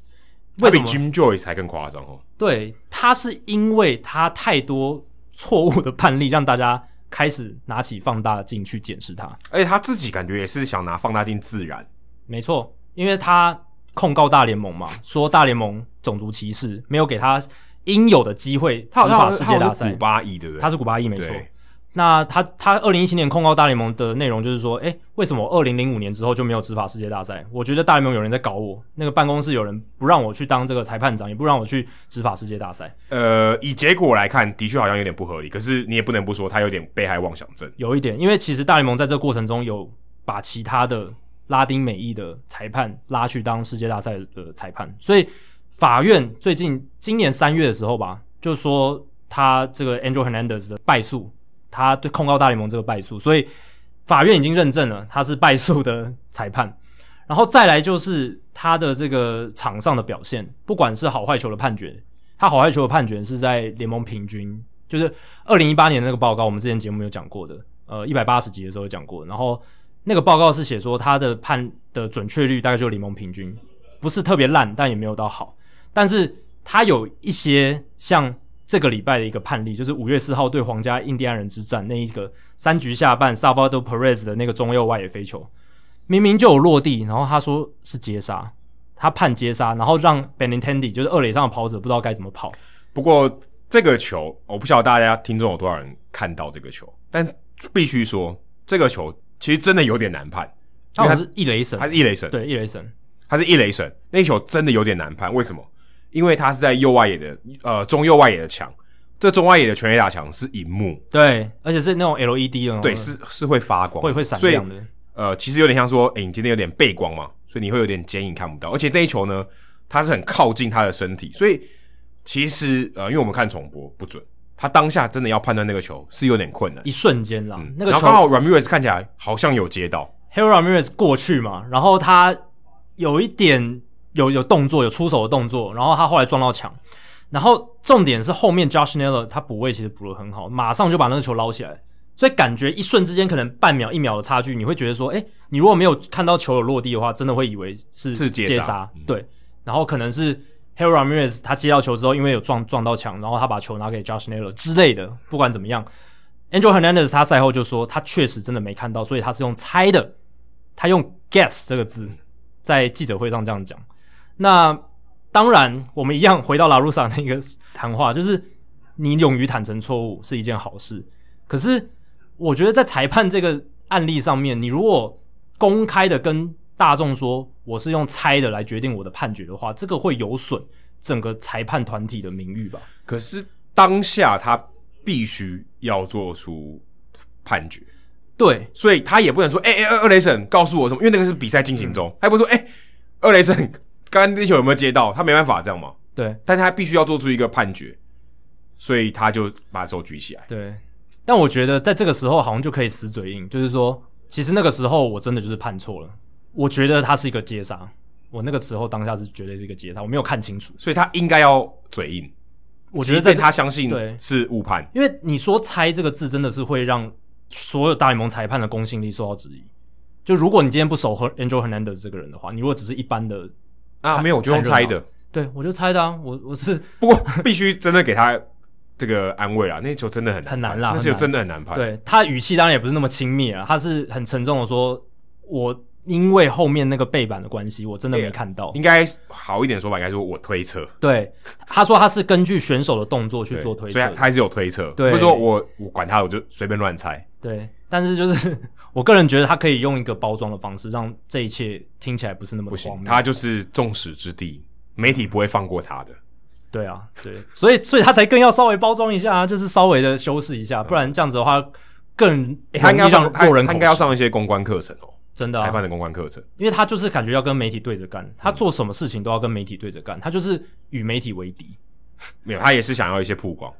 呃，对啦，就是对他他就可是能想哎红嘛，对，他说：“哎、没关系，大家有愿意写我好事。对啊，但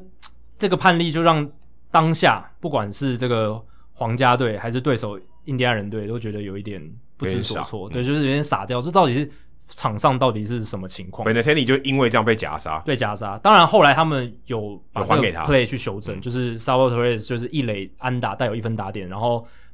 Benetendi 上三垒这样子。他们那个时候的认定就是说，如果我没有误判的话，这个 play 应该会长什么样子。所以这就是裁判他们去修复棒球 play 的一种方式。假设 play 当下没有被误判，会是什么样的情况？然后把它修复成原来的样子，对吧、这就是呃还蛮有趣的一个判例啦，大家也可以去回去看一下。而且那场同一场比赛，Hernandez 他站一垒，然后 Ramirez 有一球打到游击方向传一垒，Ramirez 明显比较快一步，嗯啊，三垒方向，然后传一垒，Ramirez 明显比较快，Hernandez 判 out。有，你有在社团贴那个 play，，对，那球非常扯，那球我用肉眼都看得出来，我也不用辅助判决，而且我 Andrew 很难得在那个 play 就是比 out 的那个速度很快，很很坚定。很坚定就，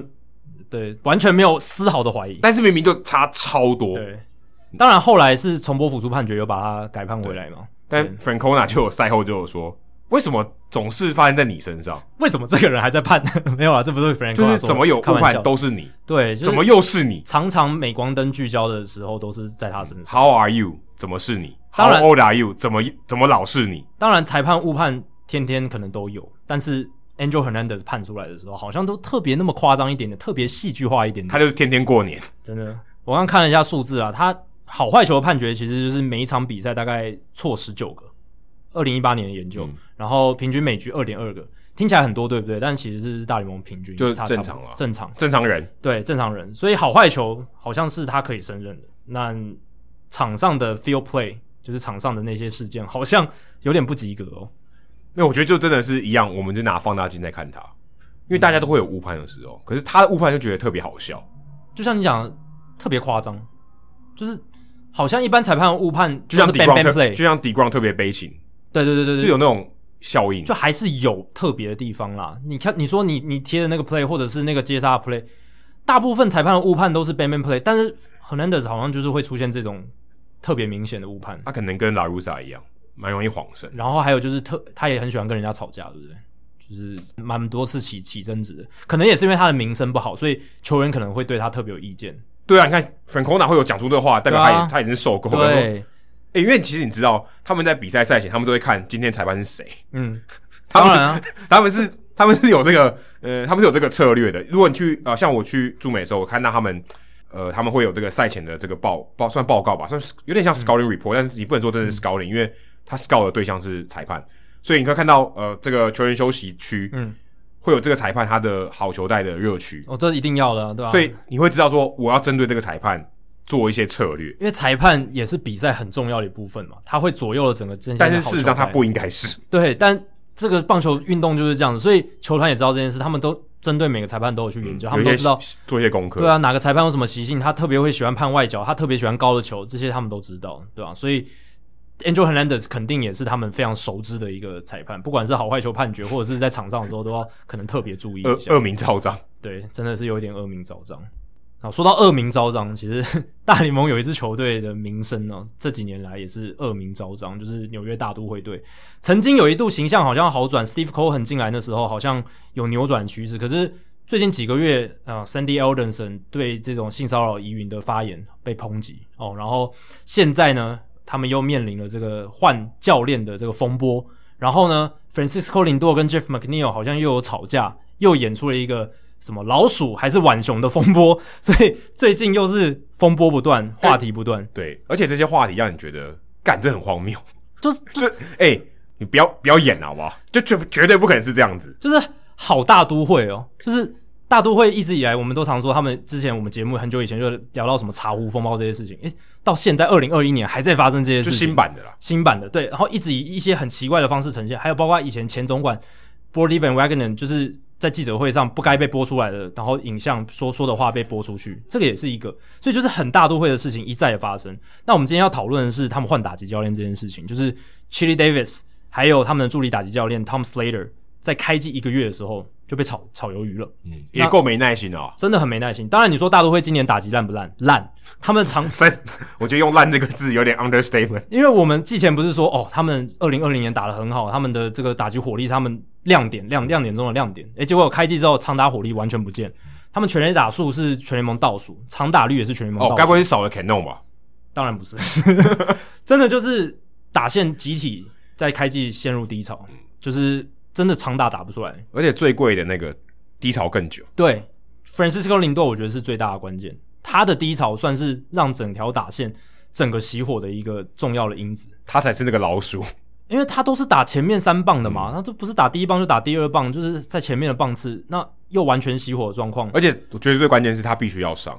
对啊，你还不能不让他上，他很难坐板凳的。你让他坐板凳，人家会骂你。一定的啊。所以你要派一个打的不怎么样的人，但的确说真的啊，如果你玩 fantasy，你也会派他上场， 对，所以可以可以理解。当然大都会的总管 Zack Scott 他是说，我们这个决策不是因为开机的数据差所以做的反应，绝对少不来是，我，绝们对是不可能。我们是依据这个幕后的我们这些打击哲学的调整一些过程的因素，所以我们要换这个这个打击教练。但是你这样说实在很难取信于民啦，就是大家一定会觉得跟开机的状况有绝对的关系。对，因为很明显数字摆在那里啊，而且就真的打得不好啊，而且一个月你就把人家 fire 掉，你说今天啊不讲别的，你其实给林多尔多一点耐心，我觉得也合理嘛，对不对？嗯他你就会他的 track record 很好啊，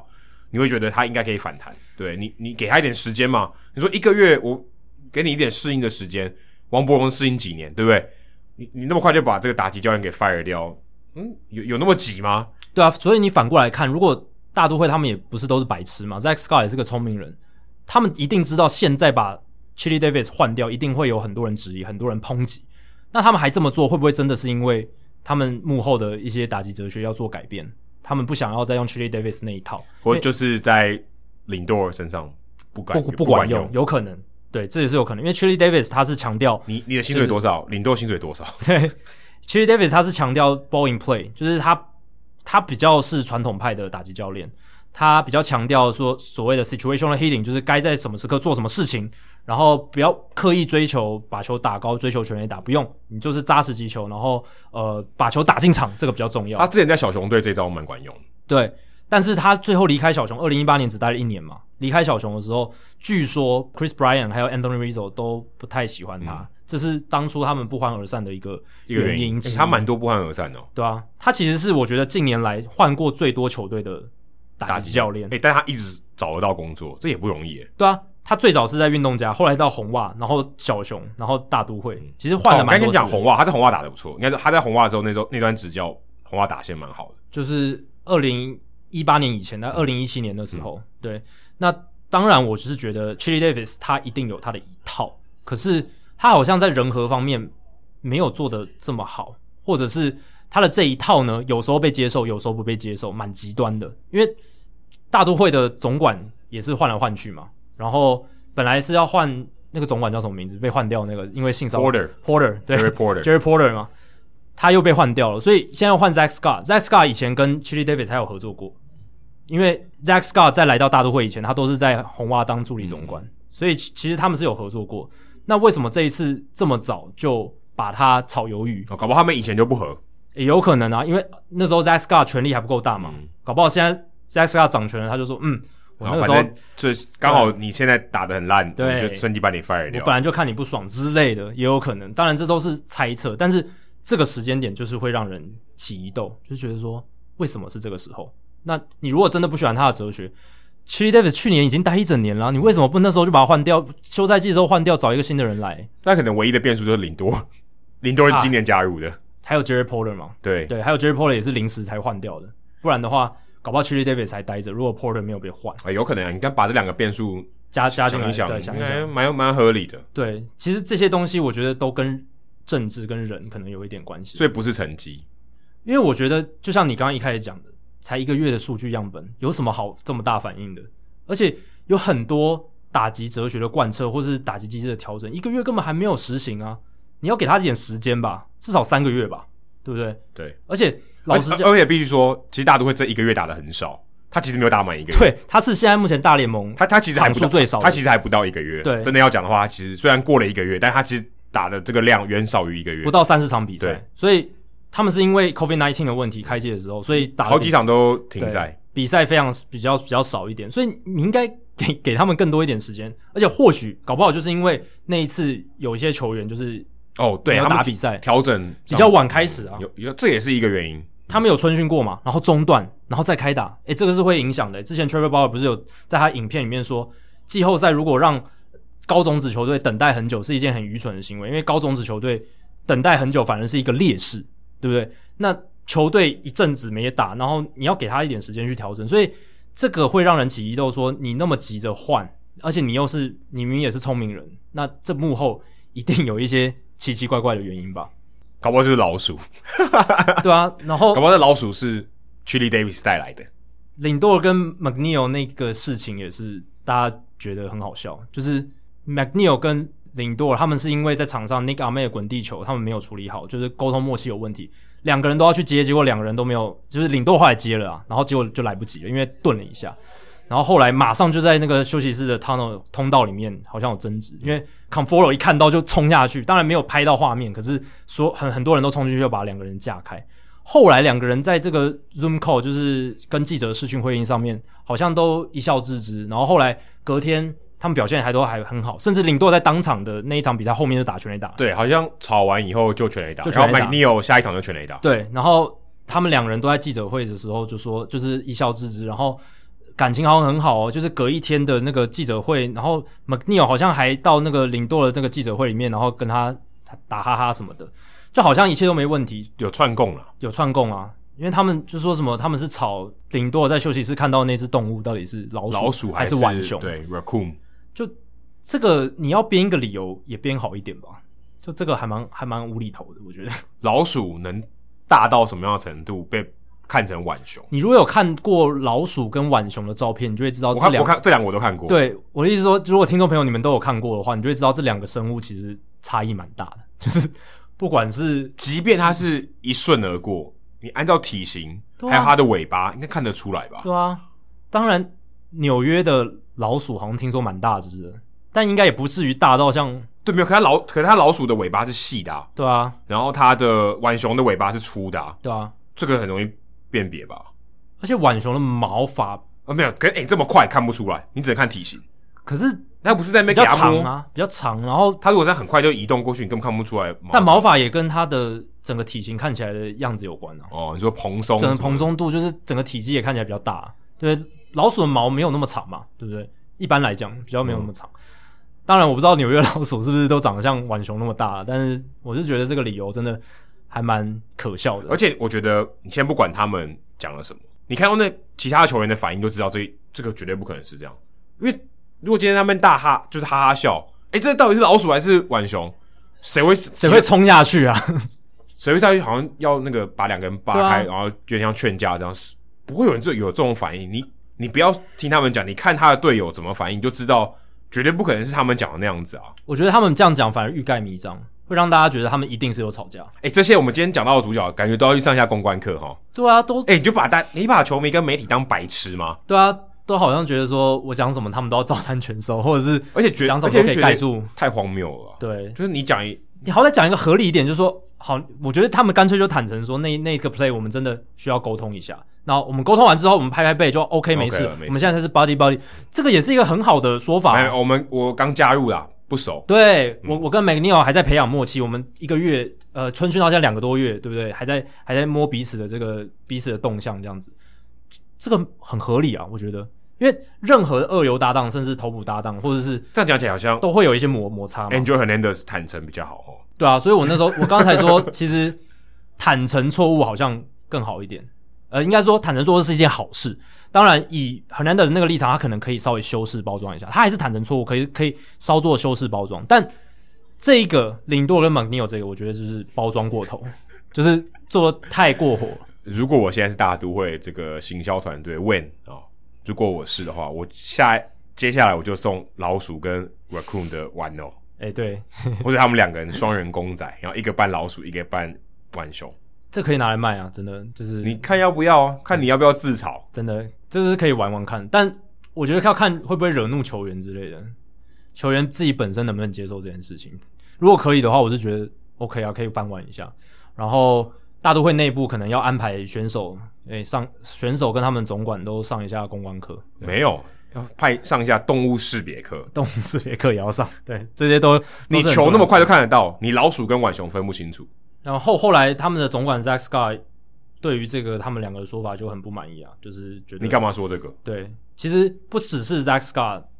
他们的总教练 Luis Rojas 也是 Luis Rojas。对，Rojas， Luis Rojas 他其实记者会的时候，他表情非常的生气哦，他完全面无表情，然后说我我不知道他们在讲什么，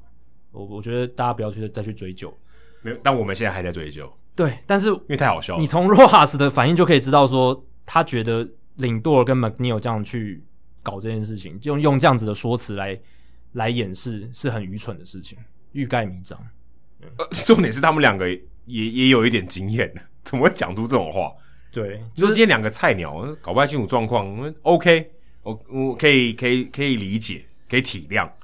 但也不得不佩服说，哎、他们本来在吵架嘛，就马上就可以一笑泯恩仇，然后一起想出说，我们等下记者会的时候要怎么想出一个借口。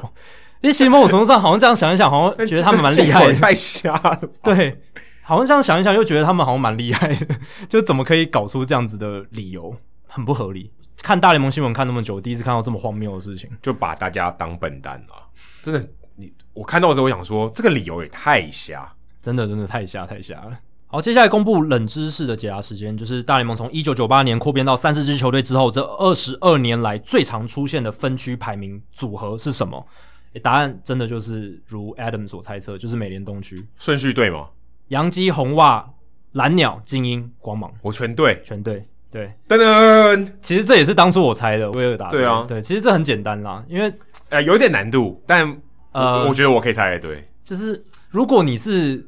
二十一世纪初期就开始看大联盟，那十年看得很勤的话，其实大部分可能都会猜这个。没有，因为我觉得关键就在于强队跟弱队，他们存在的这个时间很长，没错，就他们混战的，他们现在呃，现在某种程度上，某种程度上算混战，对就是呃，可能都有精英比较弱，但他们长期来讲都是这个结构。对，那十年他们的竞争环境其实是很不好的，都是洋基在上，洋基红像在上对面，其实然其实后蛮难看的。对坦白说魔鬼鱼跟精英永远垫底，然后蓝鸟就永远八十胜左右，就是对不上不下，就好好长一段时间都是那样。然后这个他们的比例是百分之十四，就是所有天数，就是美联东区在这五支球队的情况下，所有这样子的排名的天数是百分之十四，所以相当于大概八天左右就有一天是这样。嗯，五百六十六天总共哦，从一九九八年到二零二零年这段时间，他们有五百六十六天都是这样子的顺序排名。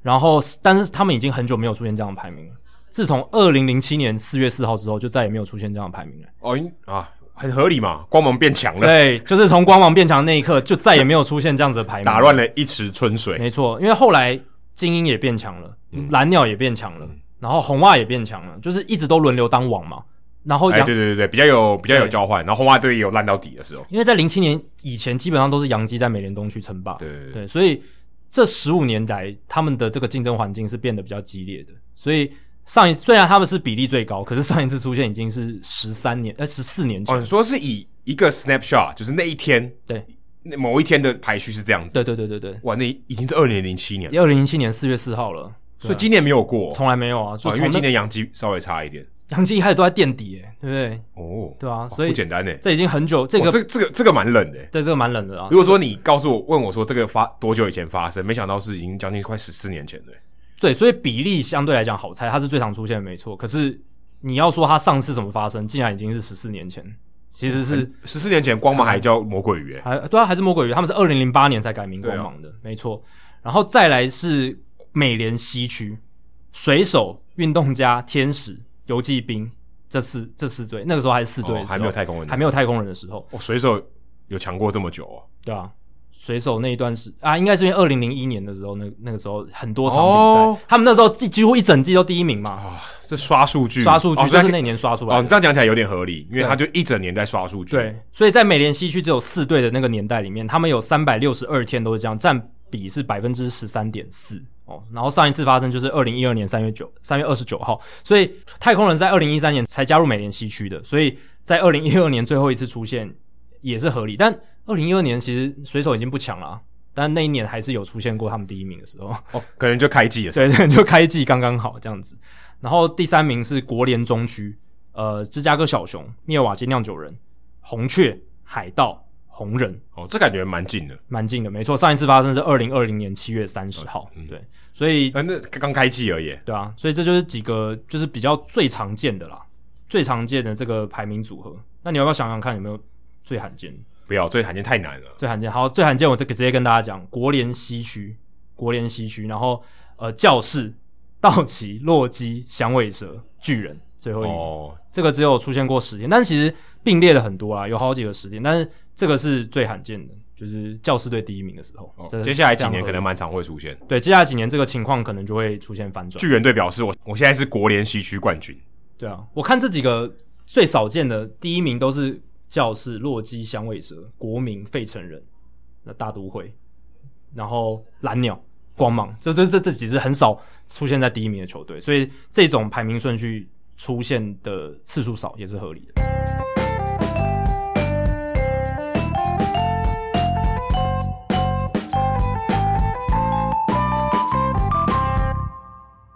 好，接下来进行本周的人物我来讲单元，Adam 这个礼拜要介绍哪一位人物呢？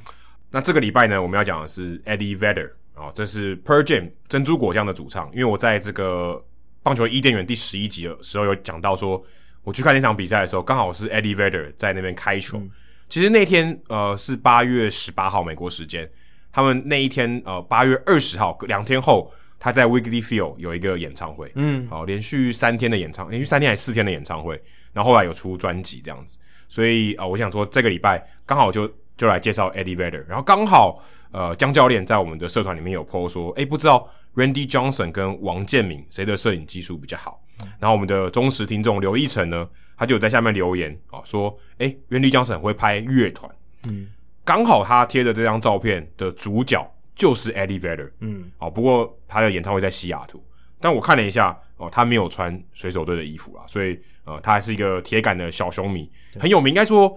摇滚乐界哦算最有名的球迷了。而且你如果跟我讲小熊队跟流行艺人，我一定就直接想到这个人， Bill Murray 对，Bill Murray 就演那个 Groundhog Day，呃，对对，演呃今天暂时停止，对对对，就是他一直重复一天的对对那个那个电影，很经典的，就是一定会想到他。对他好像诶、他好像那个二零一六年封王的时候，他有在现场，有他好像每一场都在现场， Vader 也在现场嘛？对对对对，就是一定就是想到这两个，因为他们太常出现在 Wrigley Field 了。对，所以就还我们刚好可以今天来聊一下。那他当然很很不意外的，他是这个芝加哥人，虽然他不是真的在芝加哥啦，在 Evanston。如果大家有朋友念西北大学哦，这个名校就是在 Evanston，在他在芝加哥的北边，所以他成为小熊迷哦，非常合情合理。嗯，而且他也是名人堂的哦，哦他不是棒球名人堂，他是摇滚名人堂。很厉害，我不知道这件事。二零一对啊七年入选、哦，等于他在哇，他他连续两年超爽，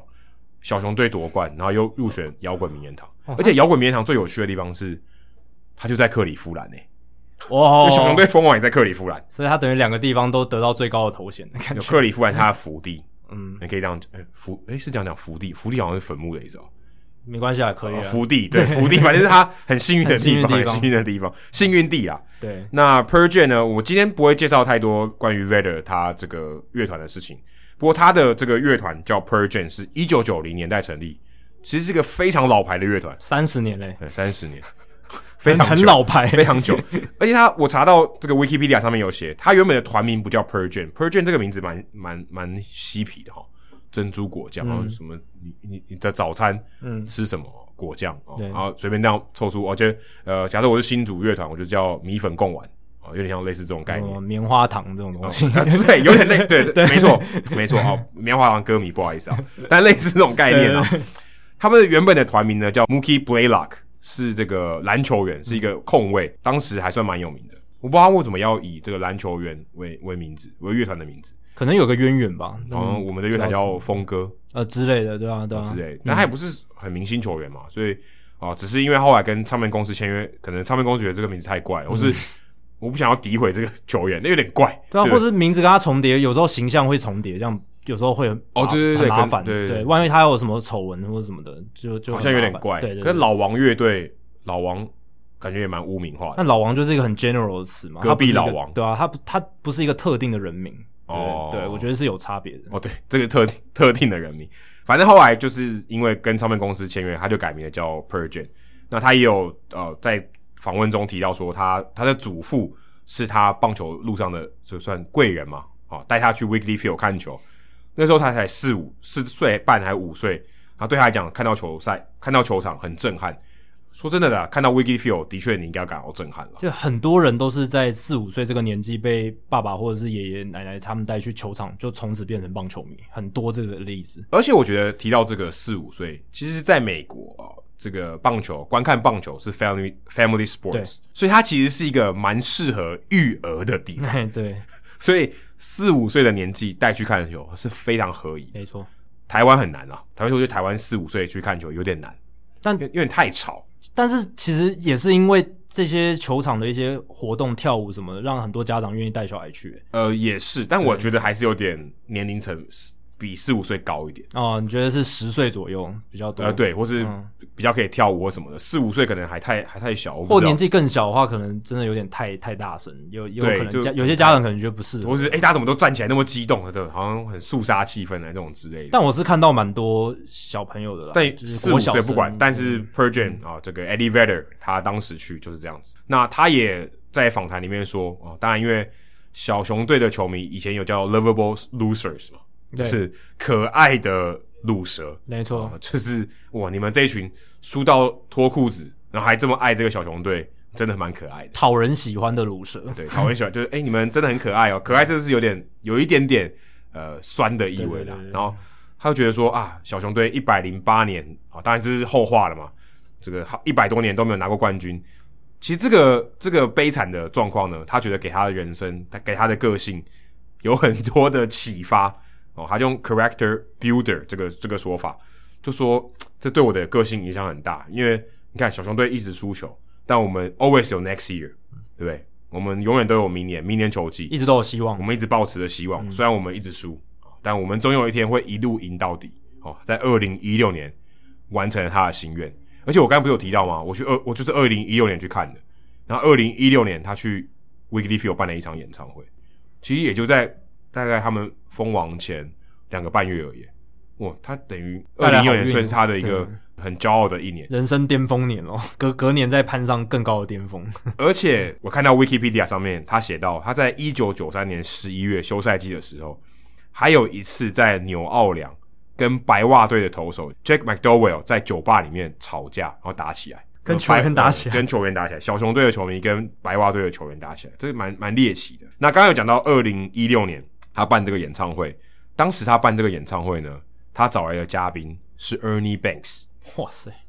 这个也太大咖了吧？而且他还为他写了一首歌，就叫做《All the Way》，赢到底。嗯，然后这首歌，如果你去 YouTube 上面查，当然可能大部分是小熊队的球迷贡献的这个点阅数，里面有很多小熊队的这些球员，还有 Theo Epstein。嗯，我能找到总管来拍 MV 也不简单。哎、我有翻译过这首歌的歌词，哦，你有翻译过这首歌因的为歌词？他有出现在大联盟 MLB Network 帮帮他们做的一个纪念影片里面。对，它有点像小熊队的官方歌曲。，对，就那一支纪录片，就是它的好像主题曲就是那首歌。哦它对对，All the Way。 All the Way，对，所以我而且那支影片的名字好像就叫 All the Way，所以我对这这首歌印象非常深刻。然后他就是在这个我刚才讲他们那场演唱会，嗯，叫他们那个演唱会的系列名称叫 Let's Play Two。好，OK，非常合适，因为这是 Ernie Banks 的名言。对，我们来唱打两两场对可是好像不止唱两场，哦，应该不止两场。可以 Let's play two。唱通宵，而且有趣的是，他那一天哦，有一场有一场演唱会就英语暂停很久，然后他就说：“哎、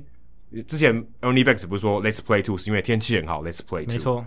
他就说：哎、今天天气很差，这个要 delay 了，然后我们就唱到两点吧。 Let's play two until two Two a.m. OK，还不蛮错有趣，的。对，可是也因为 delay，他就跟 Ernie Banks 在后台有说有笑，有聊天，嗯然后 Ernie Banks 还跟他开个红酒来喝，然后这个 Vader 还拿出他小时候第一个手套，说可不可以帮我签名？然后这是他自己说在访谈里面说嗯的。然后 Banks 他就说：“哎、你这手套很赞呢，可不可以送给我对哇塞，被名人堂球星说你的手套很赞，这什么感觉？？”他当然说好 啊，哇，有我小时候仰慕的球员嗯跟我要手套，我当然好，给你给你，而且你接下来我的嘉宾，我你说什么我都给你。他是传奇球员呢、对对啊，你你能你能想象有一天你的偶像 ERA 跟你说我我要你的手套，我觉得这个甚至超越 ERA，他可能是在我出生以前的更伟大的洋基球对星。我说你对最喜欢的球员，对对不对？对啊，差不多就是这样的意思啊。对，浩根达斯有跟 ERA 合照过呢，嗯你会觉得很羡慕，嗯，还还好 OK 还 OK，还还因为行。我看过更早的 ERA，二零一零年就对，二零一零年就看过 ERA，哎，可是他跟他同框拍照呢，对啊。但人生本来就有很多做不到的事情，哦我是觉得没关系啦。呃你有机会的对，你有一天一希定望可以有一跟天 ERA 可以的啊合照，对一定可以的嗯。那刚刚有聊聊到说 Theo Epstein 好、还有出现在他他的这个 MV 里面，但因为也是有点像官方的歌曲啊，但是他的演唱会 Theo Epstein 是拿吉他上去唱歌的，嗯，我就知道 Eddie Vedder 不简单哦，他跟小熊队的球队的关系非常的好。其实这也让我想到，因为台湾我在想摇滚歌手，然后又这么喜欢棒球，我现在只想到灭火器，嗯，我也是第一个想到跳出来的就是他们。然后杨大正嘛，他们的主唱哦，之前很喜欢陈金峰，虽然听说他是兄弟象迷，哦现在虽然现现在已经是兄弟没有象了，但他好像现在比较偏向乐天嘛、哦因为他之前比较喜欢陈金峰，还有《曾经疯狂》这首歌，蛮蛮类似这种情况哦，嗯，然后也变成好像是跟棒球很有关联的这个摇滚的歌手，所以我觉得，哎，这个台湾做的也不差哦。嗯对，你说我今天这个棒球的文化也有渗入到流行文化里面，但我们之前聊到 Chance the Rapper，台湾的这个嘻哈好像比较少其他比较少了，聊到棒球。但艺人最积极的应该就孙协志吧，他今年还有参与这个 Eleven Sports 魏全龙的转播，哦，对，可是他不是我们刚才讲的嘻哈歌手或对，也不是摇摇滚滚乐歌团手，对，但他也算是知名度很高的艺人了、啊对，对，所以就还蛮有趣的。然后 Eddie Vedder 他之前在这个二零一六年就夺冠那一年，他也有在第五场比赛哦，在 Weekly Field 的时候，也有带大家唱 Take Me Out to the Ball Game，、嗯，这多神圣的一件事情。坦白说，这很神圣诶、对，你在 Weekly Field 里面，你做那个 Harry Carey 做的事情，哦，这是一个，甚至我觉得比开球还更神圣，对，不简单。这是承接圣杯的感觉， 哎、对，这真的是承接圣杯的感觉。而且我看到一个小故事，我很有趣，我觉得可以分享给大家。就他们说，他们每次去巡回演出的时候，他们这个 tour manager 就是负责管理这个整个场控的人，每次都跟他们讲说还剩十七分钟，他就有一个迷信，我不说哎、还剩二十分钟，五分钟哦要开演喽，他每次都说还剩十七分钟。为什么？然后他也不懂为什么，他就觉得，哎、你这个 tour manager 对啊是、是有什么迷信吗？对啊，为什么都说十七？然后后来有一天，他就问 Anthony Rizzo 说：“哎、那个二零一六年 Game Seven 那一场不是下九局的时候打到那个下雨吗？暂停。哎、你们那时候停了多久？十七分钟。嗯，哦就是这个渊哎呦源。对，讲完有点鸡皮疙瘩。因为那十七分钟真的对小熊来说非常重要。Jason Hayward 的演讲改变了一切，是不是？ 我不知道这个故事是不是他胡诌，但是我觉得，哦，你可以把十七分钟讲成这样，也是不简单哦。我看到这个故事，我觉得，我哪有那么神？对啊，这么多，这个数字这么多，刚好十七分钟。对啊，十七搞不好就是小熊的幸运数字。但他们是在二零一六， 不是二零一七。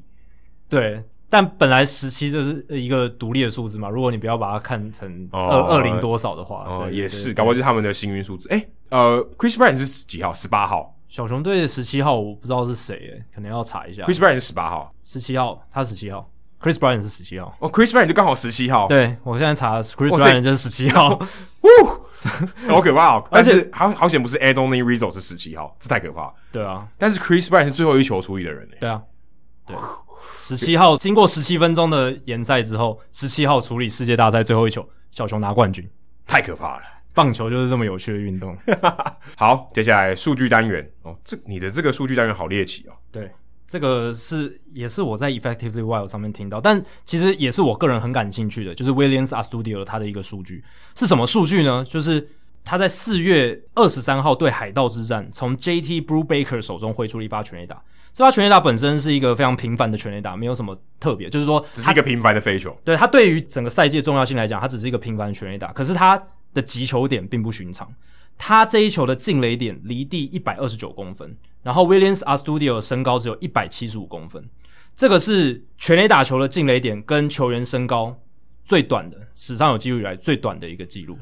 可以说他在最高的地方打嘛，就是他生涯他身高最高的地方打，对，就是他的击球点是非常离他头顶最近的地离方，他头顶最近的地方，对，你可以这样讲。这样是对的嘛？对，对呃对，就是他头顶跟这个全垒打球的进垒点差距是大联盟有记录以来最最少的，对，从等二于零说零这八个年球的进垒点非比较接最接近他的头顶对十三年来就就是这个最接近，哦，所以不是阿图伟哦，对我阿图伟应该会给我这个感觉，对，但他可能没有打那么高的球啊，Studio 是什么球都打嘛，然后他这一球你如果这个影片呢，我会贴把这个连接贴在我们的那个节目页面里面，还有那个就是节目说明里面，大家可以去看一下，真的非常夸张，像是在打垒球，他就是把很高很高的球，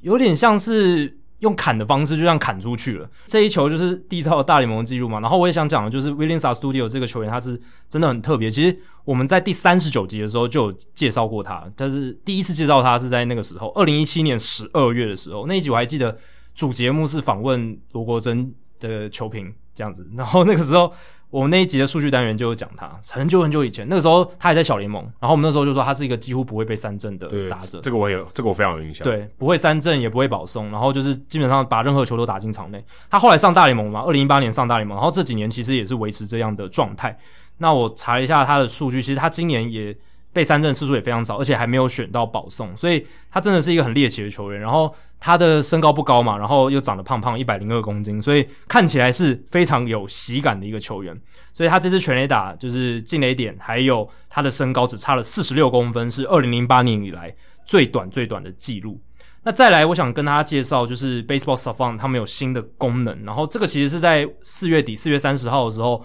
他们的官网分析作家 Mike Petriello 他就有跟大家做介绍，就是 Baseball Savant 现在这个网站里面有 Ballpark Factor 的 Leaderboard，就是球场因素的排名，还有各项的数据资料，一个新的数据专区 Ballpark Factor。那大家都知道球场因素嘛，这个其实这个数据早就存在了，很很久了。就是我们要知道说一个球场它适合投手还是适合打者，就你是哦可以用看来校正，对，就是看 ballpark factor。那基本的 ballpark factor 就是去算说这个球场他在这边得到的分数跟这支球队他在客场得到的分数那个差距多少，然后来算说这个球场比较容易得分还是比较不容易得分这样子。那大联盟现在 Baseball Savant 这个网站，他们做的新的这个 Ballpark Factor 的专区，不只是有球场因素这个数据本身，他们还有各项数据的球场因素。怎么讲呢？就是打击率、一垒安打、二垒安打、三垒安打、全垒打，它每一个都做球场因素的数据。你就可以知道说哪一个球场比较容易出现一垒安打，哪个球场就容易出现二垒安打，哪个球场比较容易出现全垒打或是三振保送这些东西，你都可以知道。而且他做的这个 UI 就是使用者界面，我觉得是非常好的，比我用过任何一个有在做球场因素的网站都还要好。而且它的选项非常非常多，所以大家可以自己上去玩一下。而且它还有进阶数据，就是所谓的打者有击到球的话，他的加权上垒率是多少？打者击到球的时候，他的打击率是多少？这个就是也是跟球场环境有很大的关系嘛。有些地方它空气比较稀薄，它球飞得比较远，就可能有不同的因素影响。对，可能就比较容易形成长打，比较会对飞这样子。对，就是洛基球场就是一个很经典的例子，Coors Field。而且它有很贴心的设计，就是它有一个功能是你要不要采取这个三年，就是用三年期去运算。哦，对，所以那你这个是你贴的一个界面是一年嘛？那是一年期的就就当下这一年。对，当下这一年。哦，因为为什么呢？因为球场因素它其实是要大样本去看比较有意义，对啊，所以这个表如果在球季一开始好像意义不大哦，意义不大。如果对如果因为它是动态的嘛，对它是动态的它它会一直更新对，嗯它一直喂资料进去，所以它会有点怪怪的。对但你如果直接选三年期的话，你就可以看出哦，原来就是我们比较认识的样子。因为你如果选三年期的话，第一名就是 Coors Field 一百一十六，最会飞，对他的球应该也是最会飞，因为他全垒打是一百一十九，就是比起其他一般的场地，他可能比一般的场地平均来讲高出百分之十九的比例出现全垒打这样子。然后三垒安打是两百二十五，所以他比平常的球场一般的球场，这个出现三垒安打的几率可能是两倍以上。对，因为 Crossfield 其实它外野特别大，所以你很多人会说他容易打全垒打，这是其中一个原因。但他长打特别多，也是因为他球场特别大，所以其实你特别难守。对，然后 Crossfield 就是你如果从三年期来看，它就是一个非常极端的打者球场。p o p a Factor 就是也是显示一百一十六是非常有利于打者。那三年期来看的话，最差的这就是打者最差，投手天堂就是巨人队的球场 Oracle Park，以前叫 AT&T E Park，它的 p o p a Factor 是九十二，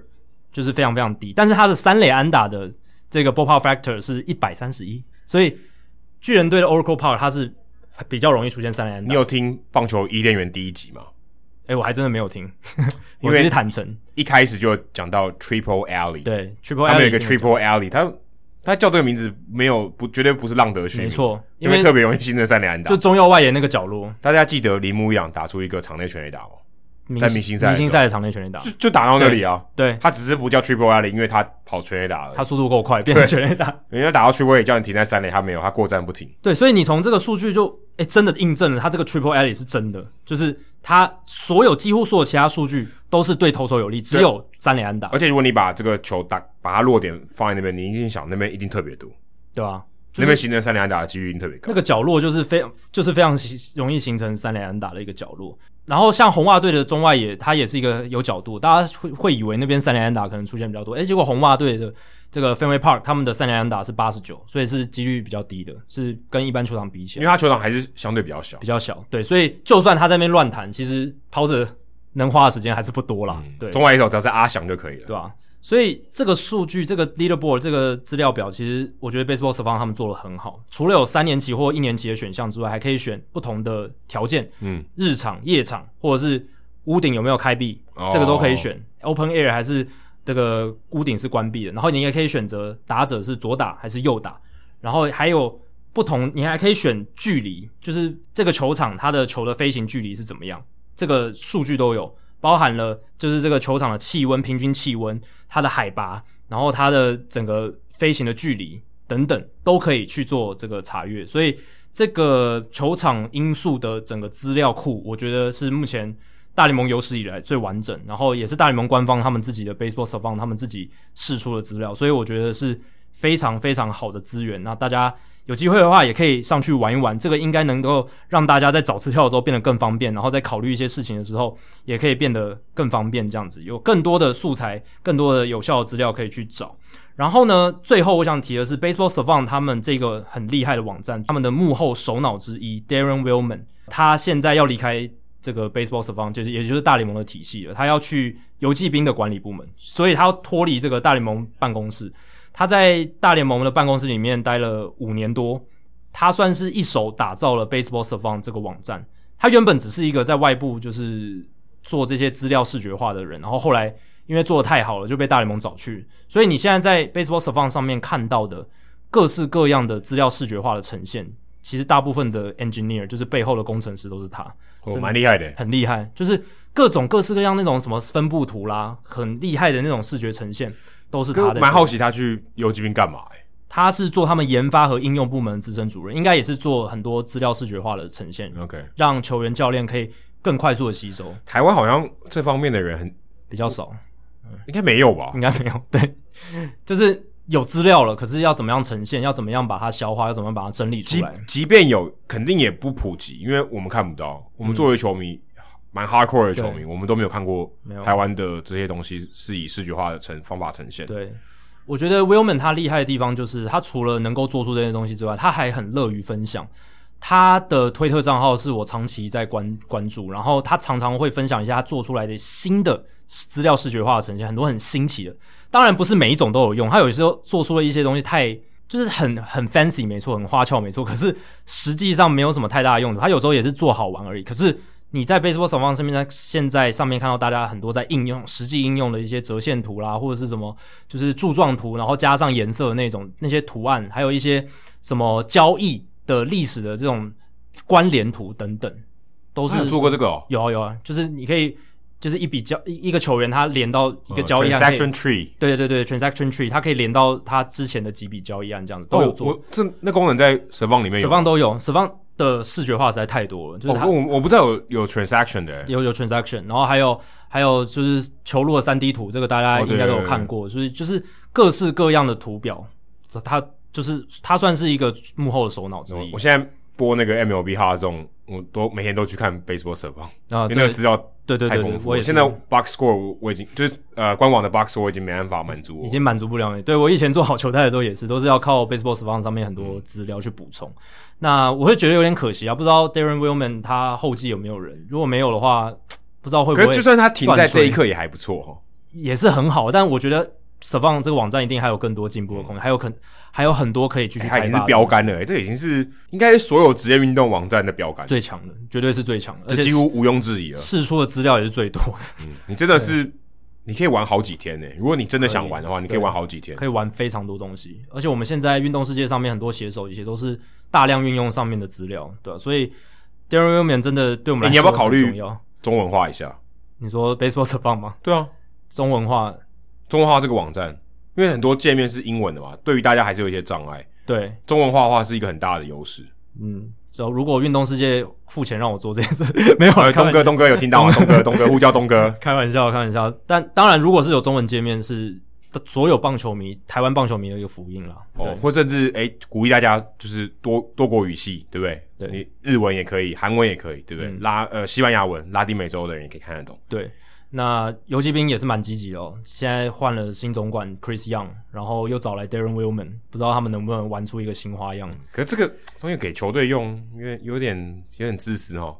对啊，我是觉得 Willman 这个人才应该要留在大联盟办公室，然后继续做这些东西你。该要做点公益，做功德啦。说或或者是他已经有培养出一个徒弟，然后可以我把他我觉得我觉得一定有，应该有这个嘛这个这个绝对不可能一个人做，对嗯他他是主导没有错，但我我相信绝对不是一个人做。对，那希望他下面的人能够继承他的衣钵，然后把 Baseball s 方这个网站继续好好的做下去。这个对棒球的社群来讲非常非常重要。好，以上就是《h i t o 大联盟》第两百一十六集的内容。如果大家喜欢我们的节目的话，请记得千万不要推荐给你的，因为如果这样做的话，你很快就变成朋友里面最懂大联盟的那个人了。因为你的朋友没有听到《h i t o 大联盟》，大联盟的知识就会越来越跟不上你。假如你有任何棒球相关的问题，我们的听众信箱单元随时欢迎听众来信哦。最近这个听众信箱有点少、啊，你可以在节目的叙述还有我们的官网 hito mlb.com 上面找到。还有别忘记到 Apple Podcast 给我们五星的评价，还有留言回馈，让我们可以做得更好。也让那些还没有听过《Hito 大联盟》的朋友能够更快速的了解我们、认识我们。那如果你写的不错的话，我们也会在节目的开头中念出来，分享给大家哦。